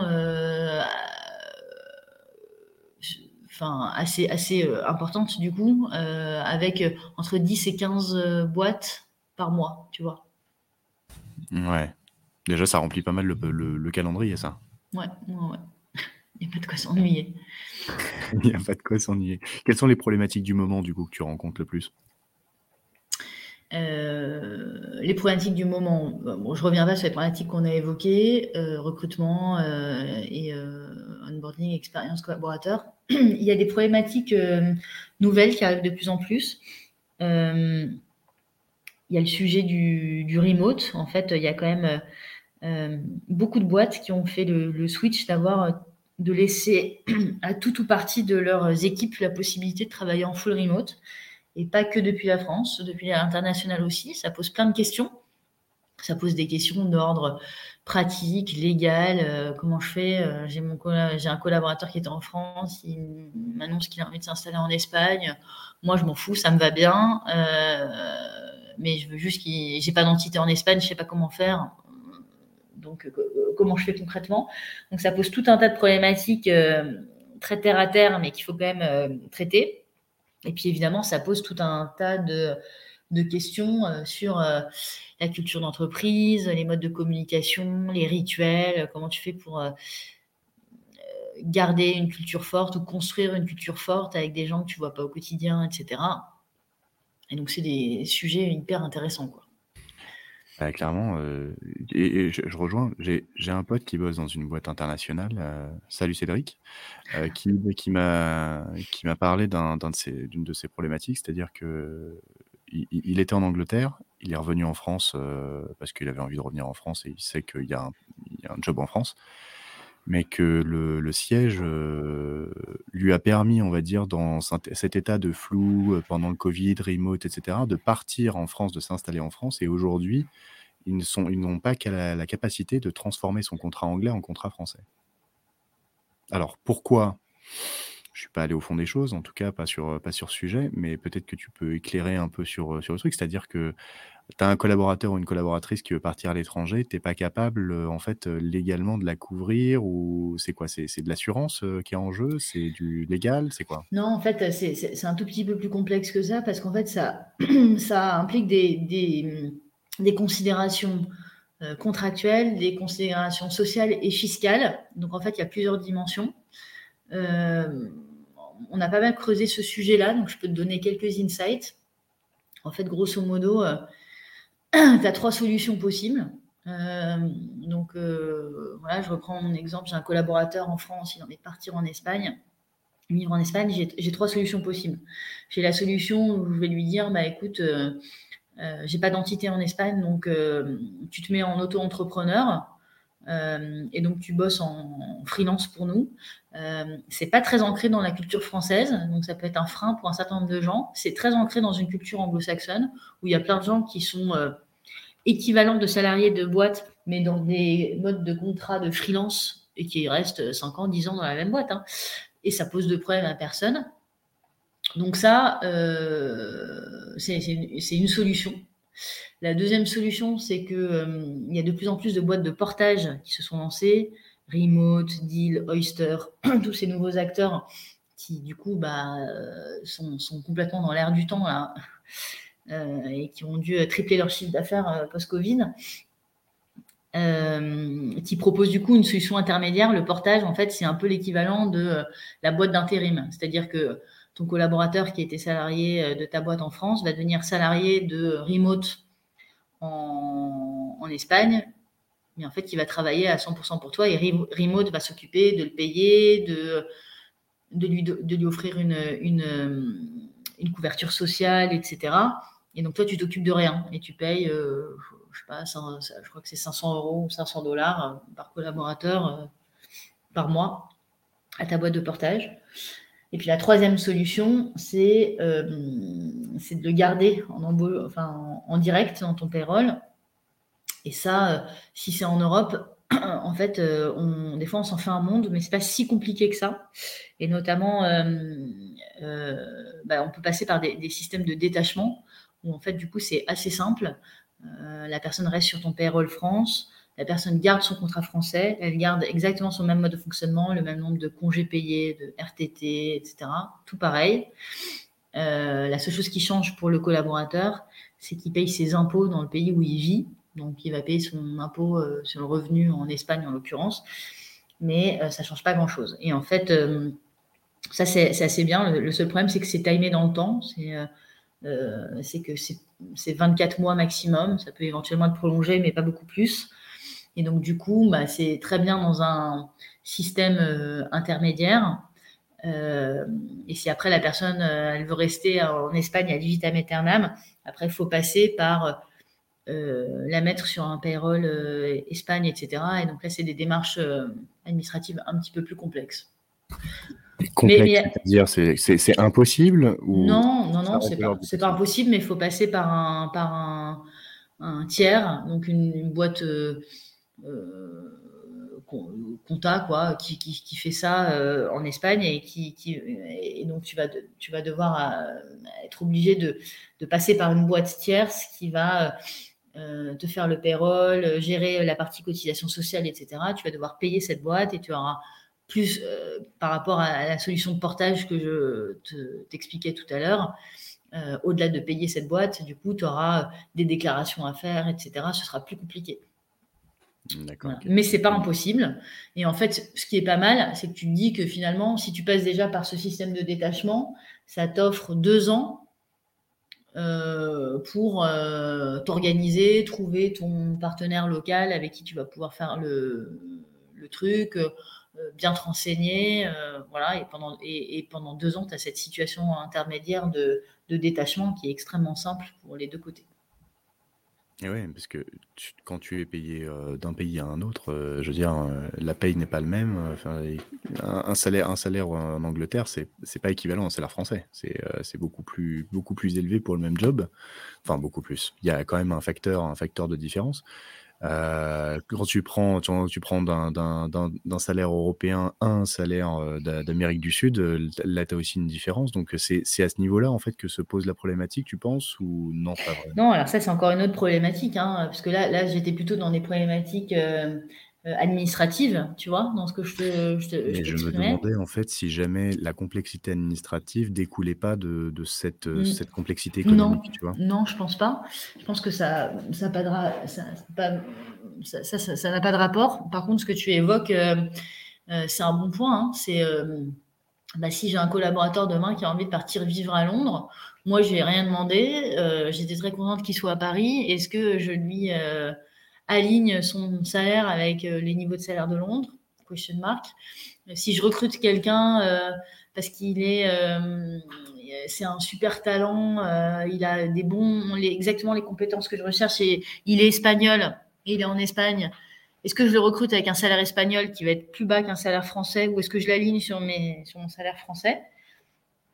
C'est des questions qui se posent beaucoup. Et donc, moi, ce que je vois dans les, aujourd'hui dans les boîtes du portefeuille, c'est euh, qu'il y a quand même une petite tendance à, euh, à tout aligner vers le haut. Et donc, du coup, avec une, assez une, tendance à l'inflation assez importante. Alors, c'est chouette pour, pour les, candidats et collaborateurs qui, voient du coup euh, leur salaire augmenter. C'est, c'est, c'est pas simple à piloter pour des boîtes qui doivent aussi gérer leur masse salariale. Mais euh, voilà, la tendance est quand même pas mal à, s'aligner euh, vers le haut et, on n'a même pas besoin d'aller regarder euh, l'Europe ou l'international pour ça, hein, même entre Paris et la province. Jusque-là, bah, en fait, quand, il, y avait, il, y avait, assez structurellement des différences de salaire entre Paris et la province, aujourd'hui, avec le full remote, on se retrouve avec des gens qui peuvent habiter au milieu de l'Auvergne avec des salaires parisiens. Et donc, du coup, ça pose pas mal de questions. Et tu vois, il y a une boîte dans le portefeuille qui est euh, basée à Grenoble, qui a son siège social à Grenoble. Euh, et, donc du coup, qui pour la première fois, donc qui avait des salaires un peu plus bas que les salaires parisiens, mais qui convenaient très bien au bassin de l'emploi de Grenoble, et qui la première fois se retrouve avec des collaborateurs de la boîte qui se font chasser et débaucher par des boîtes parisiennes qui sont OK pour les avoir en full remote et donc qui les payent à des salaires parisiens. Et donc ça vient bousculer un, tu vois, un équilibre, un écosystème qui existait jusque-là. Ouais, je vois, C'est le, le. Ouais. Euh, effectivement, ouais, c'est dans, dans la chasse. Euh, mais c'est même, même au sein d'une même ville. hein, euh, il y a, y a des concurrences aussi entre, entre boîtes qui recrutent. Alors sur, euh, sur, sur, euh, sur Lyon, je sais que ça existe. Dans la, dans la tech, tu as des boîtes qui sont très tech et qui montent les salaires, qui, les, qui mettent des coefficients, enfin, qui te montent, qui te montent une demi-fois le salaire de, de tous. Et ça, ça devient la base. Et qui va, qui va bosser pour les autres boîtes après, quoi c'est un, peu la concurrence un peu déloyale sur les, sur, sur les salaires. c'est pas évident. Et en fait, euh, notre écosystème hein, de, de, start-up où euh, il y a beaucoup de levées d'argent, en ce moment, les levées sont de plus en plus importantes. Et donc, du coup, il y a un investissement énorme dans, euh, dans la, masse salariale, dans les salaires. Notre, notre écosystème participe beaucoup hein, à, à, venir bouleverser un peu les codes établis. Et euh, voilà, enfin, je pense que c'est pour des bonnes choses. Enfin, je pense qu'il y, a plein de bonnes choses là-dedans. Le fait d'évoluer vers des organisations beaucoup plus flexibles, etc. Je trouve que ce sera un legacy euh, ultra positif que nous aura laissé le Covid et que euh, on aura réussi à faire en trois ans ce qu'on n'a pas réussi à faire en 30 ans. Et, et s'il aura fallu une pandémie pour ça, bah, au moins ça aura fait bouger les lignes. En revanche, c'est sûr que ça pose plein de questions parce que c'est des modes de fonctionnement différents et, on va probablement tâtonner encore pendant quelques années avant de retrouver un, équilibre euh, dans lequel tout le monde s'y retrouve. Hmm. Je pose cette question en général euh, dans ta mission de passer euh, de, manager ou RH. Qu'est-ce qui te prenait le plus de temps et qui n'avait pas beaucoup de valeur ajoutée? Ah de manager ou de RH. Euh, Et après, on passe à ton rôle à, à mm. Serena. en fait, il y avait quelque chose qui prenait beaucoup de temps, mais qui avait de la valeur ajoutée, mais qui aurait peut-être pu être optimisé. Euh, c'est plutôt d'ailleurs dans mon rôle de manager, parce que dans mes expériences avant, j'avais des, équipes assez larges. C'est que je passais beaucoup de temps euh, entre les réunions d'équipe, des réunions one-to-one, etc donc dans, mon, je passais beaucoup de temps dans mon rôle de manager du coup, et je pense que euh, évidemment ça a une valeur ajoutée importante parce que ça fait partie du rôle du manager que d'investir du temps, mais je pense que dans le, euh, j'avais pas complètement craqué le l'optimisation. Euh, le bon dosage entre les bons rituels où tout le monde où, on s'arrête exactement au moment où on crée de la valeur. Et point quoi. Et on ne déborde pas sur d'autres trucs qui euh, apportent moins de valeur et qui font perdre du temps, etc. Et ça, euh, malgré tout, pareil, le fait de travailler plus à distance et plus en visio, eh ben, je trouve qu'on a beaucoup progressé là-dessus et que euh, on arrive à timer beaucoup plus nos réunions. Et en fait, en fait moi, c'est simple, hein, dans, dans, mon ancienne vie, de full présentiel, ça, n'existait pas une réunion d'une demi-heure. Un quart d'heure, je t'en parle même pas. Mais même une demi-heure. Je pense que j'avais jamais une réunion d'une demi-heure dans un agenda. Le temps d'arriver, de faire ton petit chat de politesse, de prendre un café, de machin. Il y a déjà 20 minutes qui étaient euh, consommées. Et en fait, euh, il y a des sujets qui ont besoin qu'on y investisse du temps. Mais il y a aussi plein de sujets où on se rend compte que euh, bah, une demi-heure, ça suffit. Et, euh, et aujourd'hui, moi, j'ai switché vers ce truc-là où par défaut, une réunion, elle doit plutôt durer une demi-heure maximum. Et puis après, euh, en fonction des sujets, s'il y a des sujets qui méritent de se poser plus longtemps, bah là, on définit un, un vrai slot. Voilà. Et ça, je pense que c'est un truc que je j'ai pas géré de façon optimisée dans, dans ma vie de manager d'une assez grande équipe avant. C'était quoi les rituels que, que tu avais dans ton équipe du coup? J'avais des rituels en one-to-one. Euh, avec mes direct reports, rituel hebdo. J'avais un, rituel d'équipe, toute l'équipe, une fois par mois plutôt partage d'informations euh, pour que chacun comprenne un peu euh, ce que faisaient les uns les autres. Et puis après, moi, j'avais des sous-équipes. J'avais une équipe recrutement, une équipe HR euh, business partner et une équipe admin. Et j'avais donc des réunions avec les sous-équipes une fois par semaine. Donc, tu vois, ça faisait one-to-one, réunion avec les sous-équipes et hebdo, et puis une fois par mois, une réunion tous ensemble. Plus des trucs ad hoc, tu vois, quand il faut bosser ensemble sur des, sur des projets, etc. C'était beaucoup. Et c'était beaucoup parce que euh, c'était trop long, en fait, tu vois. Euh, si toutes ces réunions avaient duré euh, une demi-heure, peut-être que ça aurait été le bon rythme. Ouais, je vois. Donc, tu avais une fois par semaine, tu avais une réunion pour, avec ton, ta sous-équipe recrutement, une réunion avec l'admin, une réunion avec le business. tous les jours, tu avais des one-to-one. et non, chaque semaine, tu avais du one-to-one aussi. Mm. et euh, une fois par mois avec l'équipe. Ouais. Ok, donc effectivement, ça fait beaucoup, beaucoup, beaucoup de réunions euh, et 30 minutes. Et en général, c'est celle qui durait le plus longtemps, c'était quoi? Celle avec l'équipe? Euh, Ouais. ouais. Bah ouais, parce qu'en plus, du coup, c'est avec toute l'équipe, c'était un moment où tout le monde avait envie de s'exprimer, etc. Et donc, du coup, c'était assez long. C'était deux heures, tu vois, celle-là. C'est énorme. Et c'est marrant parce que c'est rigolo que tu me poses ces questions-là parce que j'ai jamais, j'ai jamais repensé, tu vois, après coup. Et puis vu qu'aujourd'hui, j'ai pas de, je, suis plus dans un rôle de management je manage une personne, mais donc du coup, ça n'a plus rien à voir. Euh, je me suis jamais posé la question. Et en fait, c'est marrant que tu me fasses réfléchir là-dessus parce que si c'était à refaire demain, je referais radicalement différemment tu ferais quoi du coup? Tu dirais, OK, 30 minutes par chaque point, et si, vous, si ça dépasse euh, quand la cloche euh, sonne, euh, on fait des one-to-one pour répondre aux interrogations de chacun? Ouais, exactement, exactement. Ok, ok. intéressant. au, niveau, au niveau des outils que, que, tu utilisais quand tu étais, quand étais RH, c'était, tu avais le classique SIRH. tu, penses, tu penses que tu étais à la pointe de technologie quand tu étais, dans un rôle de RH ça dépend pourquoi. Euh, j'avais hérité d'un certain j'avais hérité d'un certain nombre d'outils, euh, des outils qui étaient très bien et tout à fait adaptés, des outils qui n'étaient pas adaptés, qui étaient trop lourds, qui étaient des outils de grands groupes. Euh, je n'avais pas compris pourquoi on avait fait ce choix-là à un instant T de prendre ces outils-là.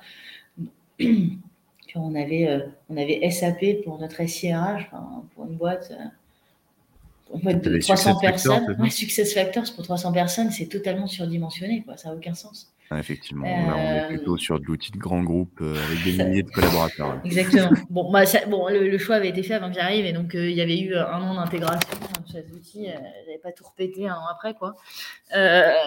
mais voilà, donc j'étais pas à la de la technologie parce qu'il y avait un certain nombre d'outils qui n'étaient pas adaptés. Après, il y avait des outils euh, qu'on utilisait qui étaient bien, qui étaient même très bien. Enfin, tu vois, on avait la suite Lucas pour euh, toute la partie admin. Je trouve que c'est un très bon outil, très adapté euh, dans l'univers des startups. donc ça, c'était ça, c'était top. en ATS, on n'avait pas, donc en outil de recrutement, on n'avait pas les gros ATS du marché assez connus maintenant, Tim Taylor, Lever, etc. Mais on avait un, petit outil qui avait été développé par une start-up euh, de notre écosystème qui marchait très bien et qu'on pouvait en plus, on pouvait partager un vivier commun avec notre, euh, notre écosystème là, de l'IoT Valley, donc c'était très bien. C'était quoi son nom? C'était. Euh, tu me poses une colle. Je m'en rappelle plus. Je, peux, je pourrais te le retrouver. C'était des Français, des Américains? Ouais, non, c'était des Français. C'était des Français. Paris, région? Toulouse. Toulouse. Nikoka? Non. Ok. Non, mais je te le retrouverai euh, a posteriori. Ça marche. Bon, bah, c'est pas grave, on va pas, on, va pas arrêter le podcast pour ça. Hein. Mais par contre, je suis plus connectée, tu vois, sur la partie outils aujourd'hui, euh, parce qu'en fait, c'est des, des, questions que se posent nos startups tout le temps. Je suis, euh, tu vois, je les, je les conseille sur un certain nombre d'outils, je suis qui a choisi quoi, qui est content de quoi, etc. Donc c'est assez intéressant. Et du coup, là, de tes, des feedbacks que tu as en ce moment, tu, tu, tu préconiserais quoi? Bah écoute, euh, encore une fois, euh, plein, enfin en, fonction des, derrière la fonction RH, il y en a plein quoi, tu vois. Alors si on prend, bah, par exemple, comme comme comme les débuts de, du, du, podcast, on part sur euh, différentes phases. Alors je, je, reprends une petite page parce que j'ai écrit trois pages depuis. on a recrutement, onboarding, expérience collaborateur, développement des collaborateurs, offboarding. Donc, si on part du recrutement, euh, dans le recrutement, tu as les ATS et puis tu as les assessments, on a parlé de ça. En, ATS, un bon ATS, tu, tu recommandes quoi? Alors ça, ça dépend vraiment de à quel stade tu es. Tu vois, euh, je pense qu'il faut se dimensionner par rapport encore une fois à son stade de maturité. Pour reprendre mon exemple de Success Factors, quand tu es 300, ça n'a pas de sens bon, bah, faut pas prendre lever quand tu es 10, quoi, euh, et que tu vas euh, croître gentiment et que tu vas arriver à 100 au bout de, 3 ans. Voilà. Donc, il y a des choses, je pense qu'au démarrage, euh, quand, tu es sur des, rythmes où tu recrutes moins de 20 personnes par an, un bon Google Sheet, un bon Trello et le kit Welcome to the Jungle, là, Welcome Kit, c'est largement suffisant. Euh, ça sert à rien de te suroutiller. Euh, après, quand tu commences à grossir, euh, je vais prendre des anti-sèches parce qu'en plus, j'avais, j'avais fait ce truc-là. J'ai fait un petit, un petit graphe de. j'ai fait un des différents outils. Ouais, des différents outils en fonction des, en fonction des, des stades. Voilà. Impeccable.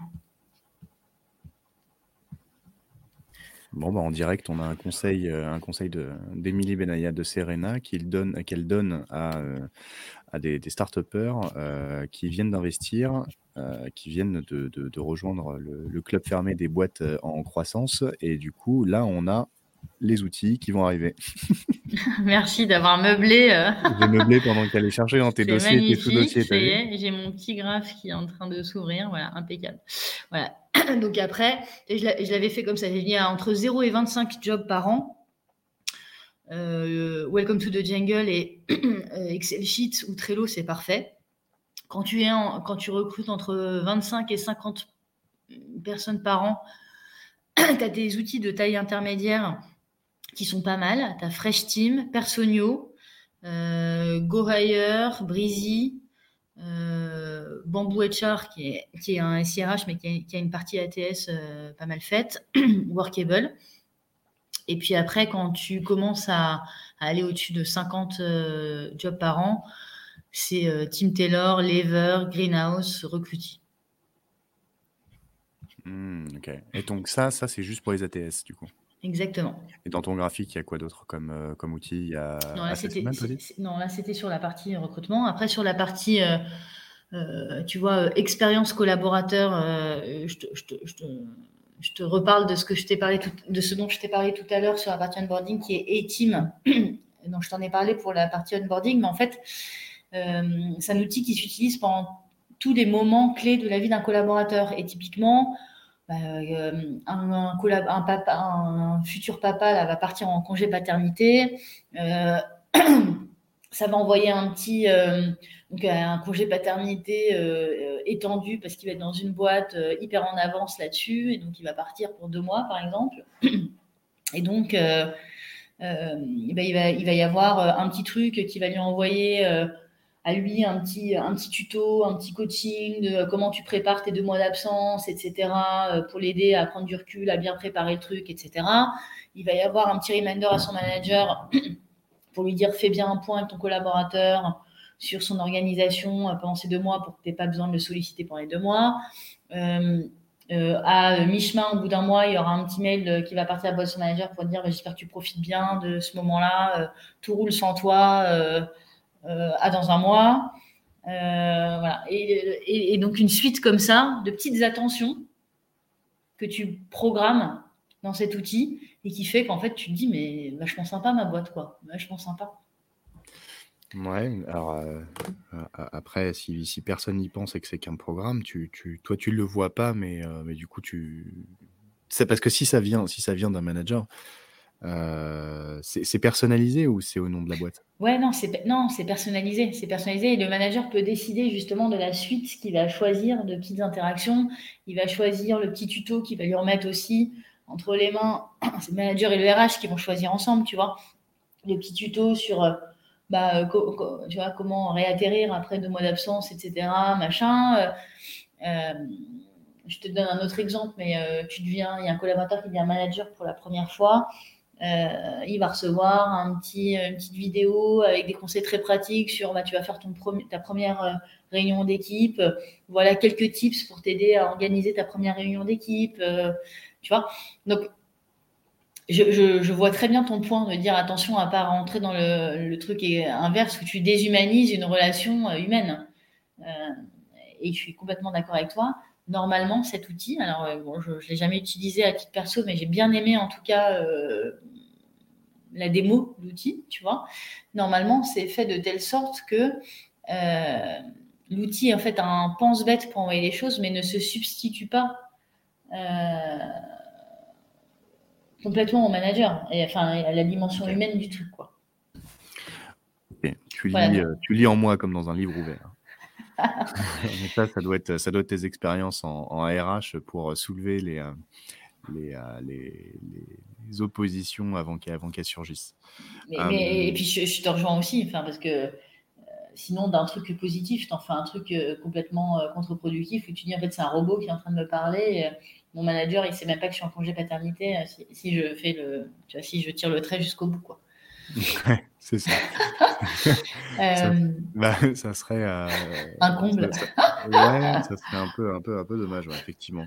Donc du coup, ok, donc recrutement, expérience collaborateur. Tu as, d'autres, d'autres axes sur. Ton ouais, après bon, il faut, il faut évidemment te assez vite, tu vois, te choisir ton SIRH. Moi, il y en a deux que j'aime bien. Euh, enfin, pour, en tout cas pour l'univers startup, c'est Bamboo HR et c'est Lucas. La suite Lucas, elle est, bien faite aussi.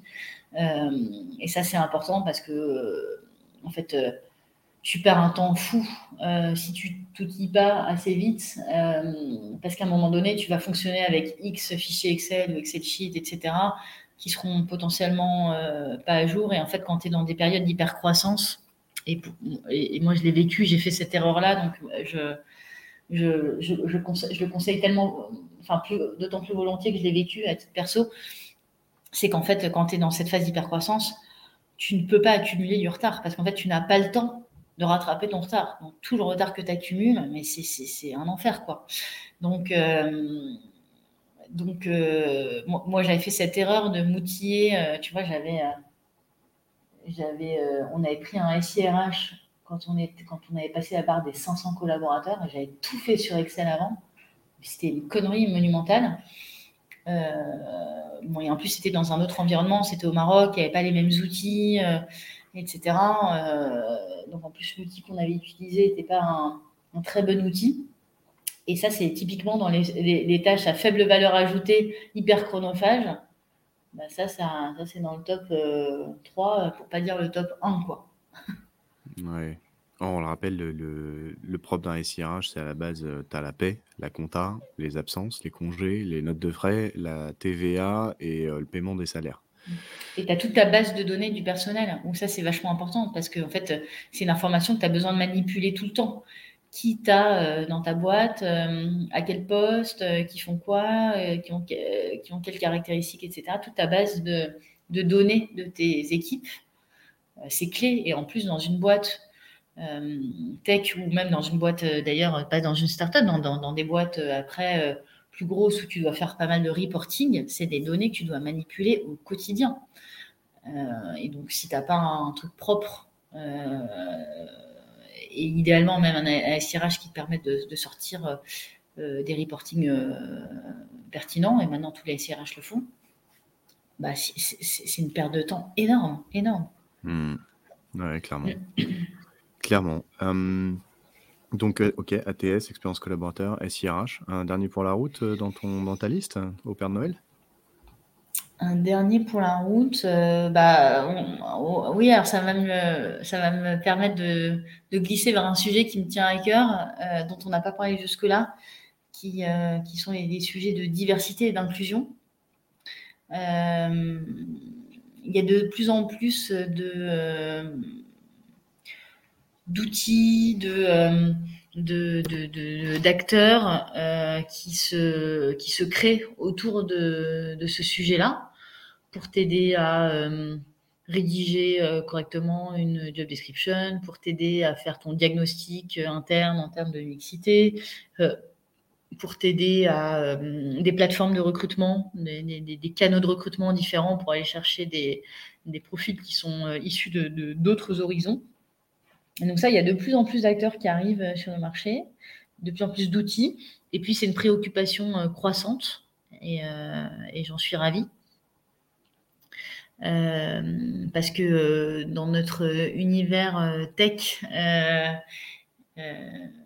qui pourtant est globalement drivé par la performance, etc., c'est un univers qui, qui manque cruellement hein, encore beaucoup de, diversité. Donc voilà, c'est un sujet qui arrive, enfin je pense qu'il y a une prise de conscience croissante, et ça c'est top. je pense que toutes les boîtes qui, qui font ce choix en voient euh, les bénéfices et la richesse. Et donc après, il n'y a plus de chemin arrière possible. Et, euh, donc, il y a plein d'acteurs qui, euh, qui, commencent à pousser autour de, ces sujets-là, qui vont aider l'écosystème à, intégrer de plus en plus cette dimension. Donc, quand tu appelles inclusion et diversité, euh, c'est des personnes qui en fait, euh, on parle de quoi? On parle de reconversion professionnelle, on parle, de milieux sociaux, on parle de pays, on parle de langue, on parle, d'âge, on parle de quoi?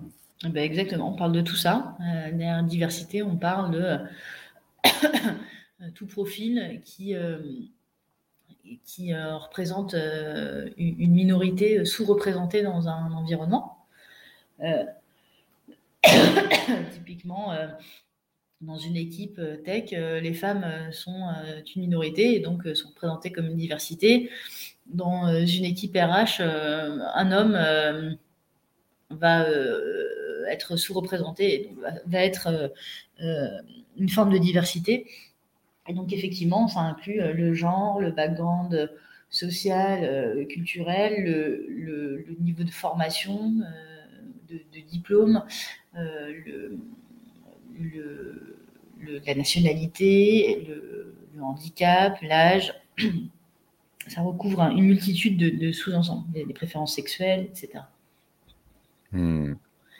Donc euh, là, tu me dis que tu penses à quoi, euh, à quoi, à quoi comme plateforme, comme solution euh, Qu'est-ce qui, qui est venu en tête quand tu as parlé d'inclusion et de diversité, du coup, sur les solutions qui arrivent sur le marché? Bah, euh, déjà en termes de recrutement, il y a de plus en plus de solutions qui existent. Donc, il y a des acteurs qui sont historiques, qui œuvrent depuis longtemps, type Mosaïque RH, qui sont des acteurs euh, installés sur ces, euh, segments-là. Mais après, il y a plein de nouveaux acteurs qui arrivent. il y a une plateforme là qui, qui qui s'est créé, enfin qui, qui, commence à, se développer de plus en plus, qui s'appelle diversifiervostalents.com. Euh, il y a des euh, euh, cabinets de recrutement qui essaient de se positionner là-dedans. il y a par exemple 15 Tech qui se spécialise dans le recrutement des femmes dans la tech. tu as euh, as des petits acteurs qui viennent d'émerger, mais on a rencontré cette semaine, la personne de mon équipe a rencontré un acteur qui s'appelle Aviomet Simone, euh, pareil sur recrutement de, de, des femmes dans l'univers tech. Donc, tu as, beaucoup d'acteurs. Tu as beaucoup d'acteurs historiques aussi sur le recrutement des personnes en situation de handicap. Euh, voilà, tu as des incubateurs aujourd'hui aussi qui, euh, euh, qui essaie de, de, développer l'entrepreneuriat euh, pour, euh, pour des personnes qui sont ici d'horizons différents.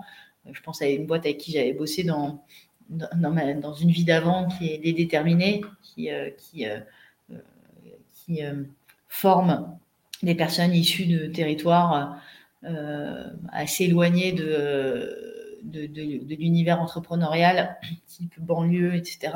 Euh, qui, les, qui, les, forme à devenir entrepreneurs, à monter des boîtes, etc., qui, ont des super résultats. Je pense aussi à un acteur comme 100 000 entrepreneurs. 100 000 entrepreneurs, c'est une asso qui a été créée d'ailleurs par un des fondateurs de Serena, qui, qui a pour but d'aller expliquer ce que c'est que l'entrepreneuriat à des personnes, encore une fois, qui sont assez éloignées de ce monde-là. Donc, euh, les territoires ruraux, les banlieues. Et donc, euh, il y a des entrepreneurs et des gens proches de cet écosystème qui vont faire le tour des écoles. Euh, je crois que ça va de 13 à 25 ans, le public. Donc, c'est des actions très moyen terme. Hein. mais pour bah, aller un peu essayer d'aller déclencher des, vocations en expliquant à des gens qui,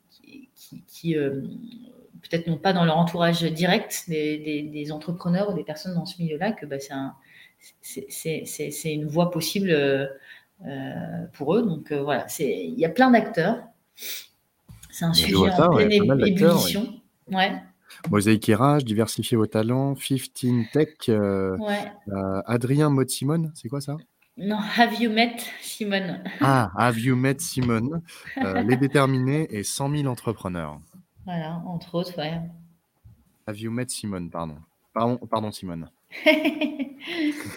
Alors ça, c'est euh, quoi? C'est dédié, c'est euh, Have you met Simone, c'est euh, pour les femmes dans la tech? Exactement. ouais, ok. Et, le, et 15, 15 c'est quoi? C'est pareil. c'est pour, pour encourager les, les, femmes dans la tech. D'accord, ok. Ok, ça marche le temps avance, Émilie. On va arriver sur, sur la fin de l'épisode. j'ai deux, trois questions à te poser. Il me reste. Et on va passer sur la classique. Quels sont, selon toi, les process ou pratiques qui vont disparaître?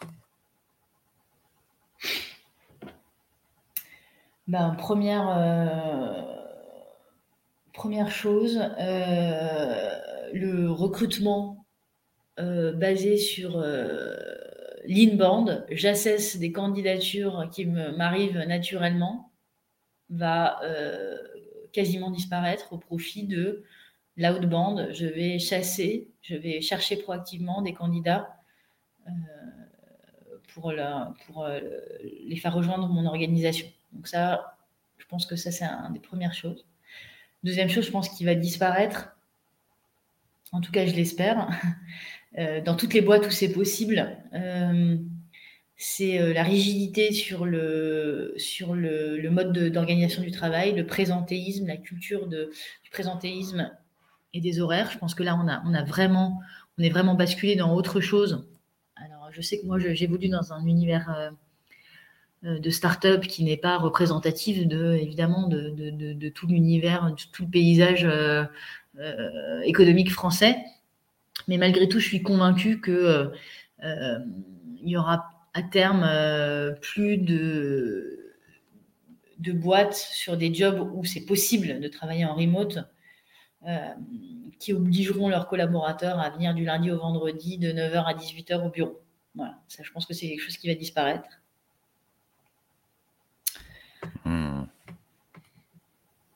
Donc, recrutement. Ouais, vas-y, dis-moi, excuse-moi. Ouais, et puis, euh, un troisième truc, je pense, qui va euh, disparaître, en lien avec ce que je disais sur la partie diversité et inclusion, c'est euh, des comités de direction avec que des clones issus des mêmes écoles, du même sexe, de la même orientation sexuelle, avec le même background, etc. Je pense que ça, ce sera amené à disparaître aussi. Et en fait, j'en suis même sûre parce que parce qu'à un moment donné, le, le cadre juridique aidera aussi à faire disparaître ça. C'est-à-dire? Bah, Il y a de plus en plus euh, de mesures qui sont prises pour, euh, pour obliger en fait les boîtes à. Alors, euh, on commence par une forme de diversité qui est le genre. Demain, ça ira probablement vers d'autres types de diversité. Euh, sachant qu'en France, on est dans un système où on ne peut pas tout mesurer, où on ne peut pas, tout demander par rapport à un système anglo-saxon beaucoup plus ouvert sur ces sujets.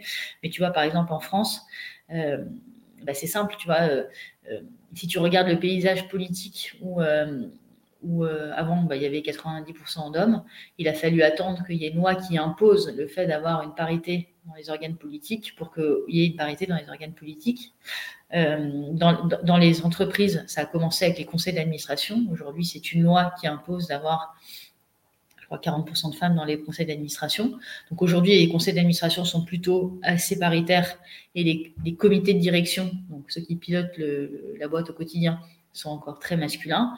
Là, la loi a été votée euh, pour obliger, pour, imposer ces mêmes, euh, ces mêmes quotas euh, dans les comités de direction. Et donc ça, c'est un sujet à débat. On pourrait faire un, on pourrait faire un podcast que là-dessus, hein, sur les quotas, la discrimination positive, etc. Et en tout cas, moi, je donne mon avis. Je pense que c'est un mal nécessaire parce qu'en fait, c'est un accélérateur. J'ai eu un échange passionnant avec une personne qui, qui était au COMEX de, Salesforce, qui a maintenant rejoint une, boîte du portefeuille de Serena. et en fait, Salesforce France euh, avait fait le choix de dire à un moment donné, on va imposer des quotas et on va ouvrir des postes CODIR que pour des femmes. Euh, postulé dans ce cadre-là. Elle a eu ce poste-là. Elle, a eu le poste. En fait, son témoignage, il est, hyper intéressant parce que euh, c'est, euh, il y a eu un an, je sais pas ce qu'elle a dit, un an, 18 mois, très compliqué, où en fait, on a le syndrome de l'imposteur, on nous fait sentir ce syndrome de l'imposteur, etc. Et au bout d'un an, 18 mois, en fait, bah, on se rend compte que les résultats sont meilleurs, on se rend compte que la boîte fonctionne mieux, on se rend compte qu'on a davantage innové. Et en fait, bah, c'est la preuve par le résultat. Et au bout d'un an, bah, c'est plus un sujet. Ça y est, le sujet est derrière nous. Et donc, voilà, pour moi, la bonne expression, c'est euh, un mal nécessaire. Hmm, ok. Ok, donc si on résume, dans le, dans le recrutement, tu penses qu'il va y avoir beaucoup plus d'outbound, c'est-à-dire euh, beaucoup plus de chasse que de profils qui vont candidater aux offres. Dans les horaires de travail, euh, en tout cas, tu aimerais que ça soit plus souple, que, que effectivement ce Covid a, a, fait accélérer un petit peu la machine au niveau du respect des horaires. Alors justement, petite interjection sur, sur, sur ce sujet-là. Tu penses que tout le monde serait à l'aise à travailler en remote euh, et, euh, et à ne avoir des horaires euh, décalés ou des horaires un petit peu mmh. super flexibles? Non, je pense que tout le monde n'est pas à l'aise, en tout cas avec le full remote. Mais je pense que il est important de, d'offrir un cadre avec une certaine forme de flexibilité à ses collaborateurs pour que globalement tout le monde s'y retrouve. Et encore une fois, on revient à, on, boucle la boucle de l'expérience collaborateur. Ben moi, je vais me sentir bien dans une boîte euh, si euh, bah, elle, elle, essaye, dans la mesure du possible, de tenir compte de, euh, des modes de fonctionnement dans lesquels je suis plus efficace et je suis le plus épanoui. Et donc, dire finalement, j'offre différents modes de fonctionnement. et donc, j'offre la possibilité pour certains euh, qui préfèrent du full remote, d'être en full remote, pour certains qui voudraient du full présentiel de l'être et pour certains qui voudraient un mode hybride de l'être. Euh, bah, je trouve que ça démontre une, ouverture d'esprit euh, et une attention pour le collaborateur et les individualités derrière des collaborateurs qui renvoient un message extrêmement positif. On a une boîte du portefeuille qui a fait ça qui a créé cinq profils différents de workers, du full remote au full présentiel. Euh, ils, sont, ils sont très en avance, ils n'ont pas, ils pas du tout... Eux, ils se sont dit, euh, on se posait la question de changer nos modes de fonctionnement depuis longtemps, et en fait, le Covid, on ne va pas voir ça comme une contrainte, on va voir ça comme une opportunité, et ça va devenir notre terrain d'expérimentation de ce mode-là. Et, et c'est top, ils ont mis ça en place il y a il y a presque un an. Et là, justement, bah, on doit faire le, un petit workshop de débrief avec euh, la COO pour qu'elle nous fasse le post-mortem, là, à changement d'orga plus un an. Euh, qu'est-ce qu'ils vivent, comment ça se passe, etc. Je pourrais te raconter si ça t'intéresse, je serais ravie de Ça m'intéresse beaucoup. très, très beaucoup, ça se dit pas, mais ça m'intéresse très, très beaucoup. Mmh, ok, ouais. Et donc, après, le, le sujet aussi de la diversité, inclusion, les quotas, très, très, très, très, très important. Euh, on va repartir dans la magie, Émilie, si tu veux bien. Euh, si tu avais la baguette magique ou si tu voulais euh, quelque chose pour Noël, quelque chose. Alors, on peut, on peut prendre de la hauteur hein, sur les choses, c'est-à-dire, on n'est pas forcément dans une entreprise, on n'est pas forcément pour les collaborateurs, pour ton job, etc., etc. Si ça pouvait être n'importe quoi, tu pouvais changer n'importe quoi dans le monde, dans l'univers, dans la, dans, Ouais, mais écoute, je j'abolirais toutes les contraintes de frontières. Euh, je, je, permettrais à chacun euh, de bosser de n'importe où, euh, de, de, vivre plein d'expériences différentes, du coup, dans, dans, plein de pays différents. Moi, ça a été une telle richesse pour moi, mes deux expériences à, à l'international, en Espagne et au Maroc. Et, peut-être que dans ma vie, j'en revivrai encore. Euh, que je pense que c'est une, telle richesse, ça ouvre tellement l'esprit des gens euh, que si j'avais une baguette magique, j'abolirais les frontières, je permettrais du coup à tout le monde de pouvoir aller n'importe où dans le monde euh, et pouvoir bosser de n'importe où dans le monde. Et du coup, je pense que je créerais un monde meilleur avec des gens beaucoup plus ouverts, beaucoup plus tolérants et beaucoup plus tournés vers les autres. Très philosophique. ouais, euh, tu, tu, penses à la téléportation quand tu dis ça ou pas du tout? Oui, parce que c'est sûr que ça va nous coûter en impact carbone. Donc il va falloir attendre qu'on ait l'avion hydraulique déjà pour pouvoir faire ça. C'est marrant, c'est exactement. Euh, ça, ça, se rapproche de ce qu'a de ce qu'avait pensé, en tout cas dit, euh, le patron de Racam, qui est un cabinet de recrutement, qui, euh, qui avait passé euh, sa vie, le début de sa vie en tant que snowboarder professionnel, et puis ensuite qui était parti dans des positions de, de recruteur, management, etc. Il a monté sa boîte et il a dit que il adorerait, il adorerait pu être dans plusieurs endroits du monde en même temps. Ben voilà. On peut essayer d'inventer ça tous les deux il, y a un, truc à faire. Hein, il y a un truc à faire. ok, ok. Émilie, dernière question. Euh, si tu devais donner un nom à cet épisode, ce serait quoi? Oh C'est dur. Hein. C'est dur parce que c'est euh, pas mon point fort, le marketing, tu vois. Euh, réussir à trouver le, le, mot qui va symboliser. je sais pas. Je peux te renvoyer la question? Comment tu l'appellerais, toi? Trop facile. Trop facile. Là, bah, si tu veux, je peux t'aider. Je peux t'aider à trouver. Euh, l'idée, c'est que, c'est que dans chaque épisode, c'est euh, mon invité qui trouve le titre de, de l'épisode. Donc, du coup, tu as commencé, tu as dit, ben voilà, j'ai été DRH, j'ai fait Maroc, euh, Startup, euh, Serena, Seed, Série A, Série B, la tech, les SaaS, les marketplaces. Ensuite, euh, bah, du coup, j'accompagne les boîtes dans l'opérationnel, voilà, dans l'organisation, la RH. On a parlé de recrutement, d'expérience candidat, d'onboarding, expérience collaborateur, du développement des collaborateurs. Offboarding, on n'en a pas parlé encore, mais bon, ça sera, sera sur, peut-être sur un autre sujet. On a passé une grosse partie sur l'assessment, ce rapport entre temps, euh, temps, précision des insights, là, on a parlé d'outils, on a parlé de process, on a parlé de rituels, on a parlé de pilotage, on a parlé de gouvernance, on a parlé de communication, de périmétrage, on a parlé d'onboarding un peu plus en détail, comment il fallait faire un petit peu plus. On a parlé de remote, on a parlé de management, on a parlé euh, des outils SIRH, euh, on a parlé de diversité, d'inclusion, on a parlé d'horaire de travail et puis du fait que ça s'oriente sur on va aller chercher les personnes, on va les mettre bien, on va créer un environnement en fait où il y aura plus de contact humain et aussi on a parlé de productivité, réduire le temps des réunions. je pense que j'ai fait un petit, un petit résumé mmh. un petit peu global des deux heures qu'on a passées ensemble. pas mal, pas mal. Donc maintenant, à toi de jouer. Émilie, on l'appelle comment cet épisode?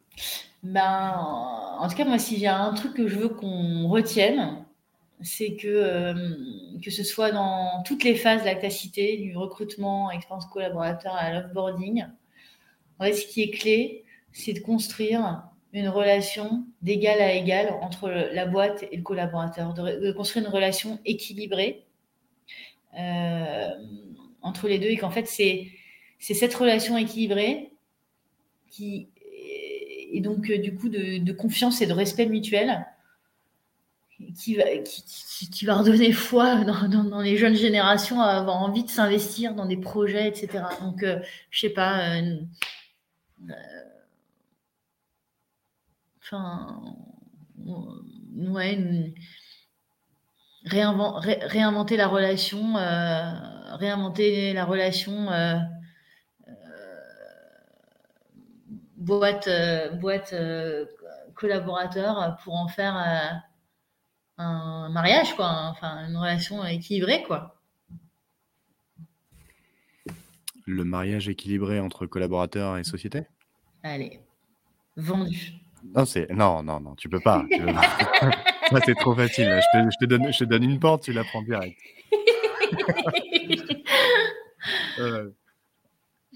tu t'as parlé de mariage, tu as parlé d'invention, tu as parlé de relations, tu as parlé de collaborateurs et d'entreprise.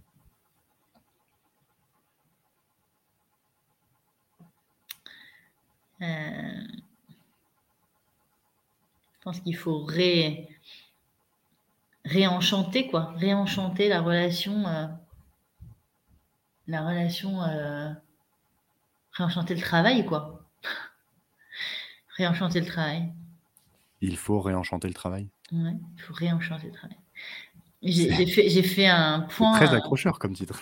Réenchanter le travail. J'ai fait un point. Euh, c'est le point de fin de période d'essai de la personne qui nous a rejoint là aujourd'hui euh, euh, chez Serena. en fait, elle m'a dit un truc, mais ça m'a touché au plus profond, quoi. Elle m'a dit j'avais un peu perdu foi dans le boulot, là, dans mon job d'avant, où je m'étais un peu arrivée à la conclusion que c'était un mal nécessaire pour avoir un salaire à la fin du mois, quoi. Et elle me dit, depuis que je vous ai rejoint, en fait, euh, j'ai regoûté au plaisir du boulot, au plaisir de bosser, etc. En fait, ça, je me suis dit, ben, en fait, c'est ça qu'on doit viser. C'est euh, redonner du plaisir, quoi. Regoûter au plaisir de, s'investir dans un, dans un projet, dans une boîte, dans un taf. Indeed. Voilà. Ok. Bah, c'est sympa ça comme feedback euh, de, de, la part de. Donc tu, tu l'as tu, tu l'as pas gardé hein, naturellement. Évidemment. Évidemment. Ah, du coup, elle a, elle a, ça y est, elle a passé sa période d'essai. Bah oui, bien sûr, avec brio. Avec brio. Ah, super, super. Parfait. Bon, et comment elle s'appelle? Elodie. Elodie, bravo Elodie. Bien joué. bon, et eh ben écoute, euh, parfait. Euh, il faut réenchanter le travail, le monde du travail. Euh, ce sera le titre, le titre de l'épisode. Ça, ça te convient? Ça te va? Ah, mais si, toi, si ça te convient, moi, ça me convient. C'est qu'est-ce qui te convient le mieux, toi? C'est très bien. Il faut réenchanter le, Parfait. du travail. C'est terminé pour aujourd'hui. Merci d'avoir écouté cet épisode jusqu'au bout. Si vous voulez soutenir ce podcast et faire en sorte qu'il continue d'exister, partagez-le à vos contacts et partout où vous pourrez. Si vous voulez recevoir les prochains épisodes directement dans votre boîte mail, n'hésitez pas à me contacter directement sur LinkedIn ou par mail. Si vous pensez à quelqu'un qui pourra intervenir dans un futur épisode, n'hésitez pas à nous mettre en relation directement. Retrouvez tous les épisodes sur vos plateformes préférées et n'hésitez pas à noter cet épisode 5 étoiles partout où vous pourrez. Votre futur n'est jamais écrit à l'avance. Faites qu'il soit beau pour chacun d'entre vous. Merci Émilie. Merci Aurélien.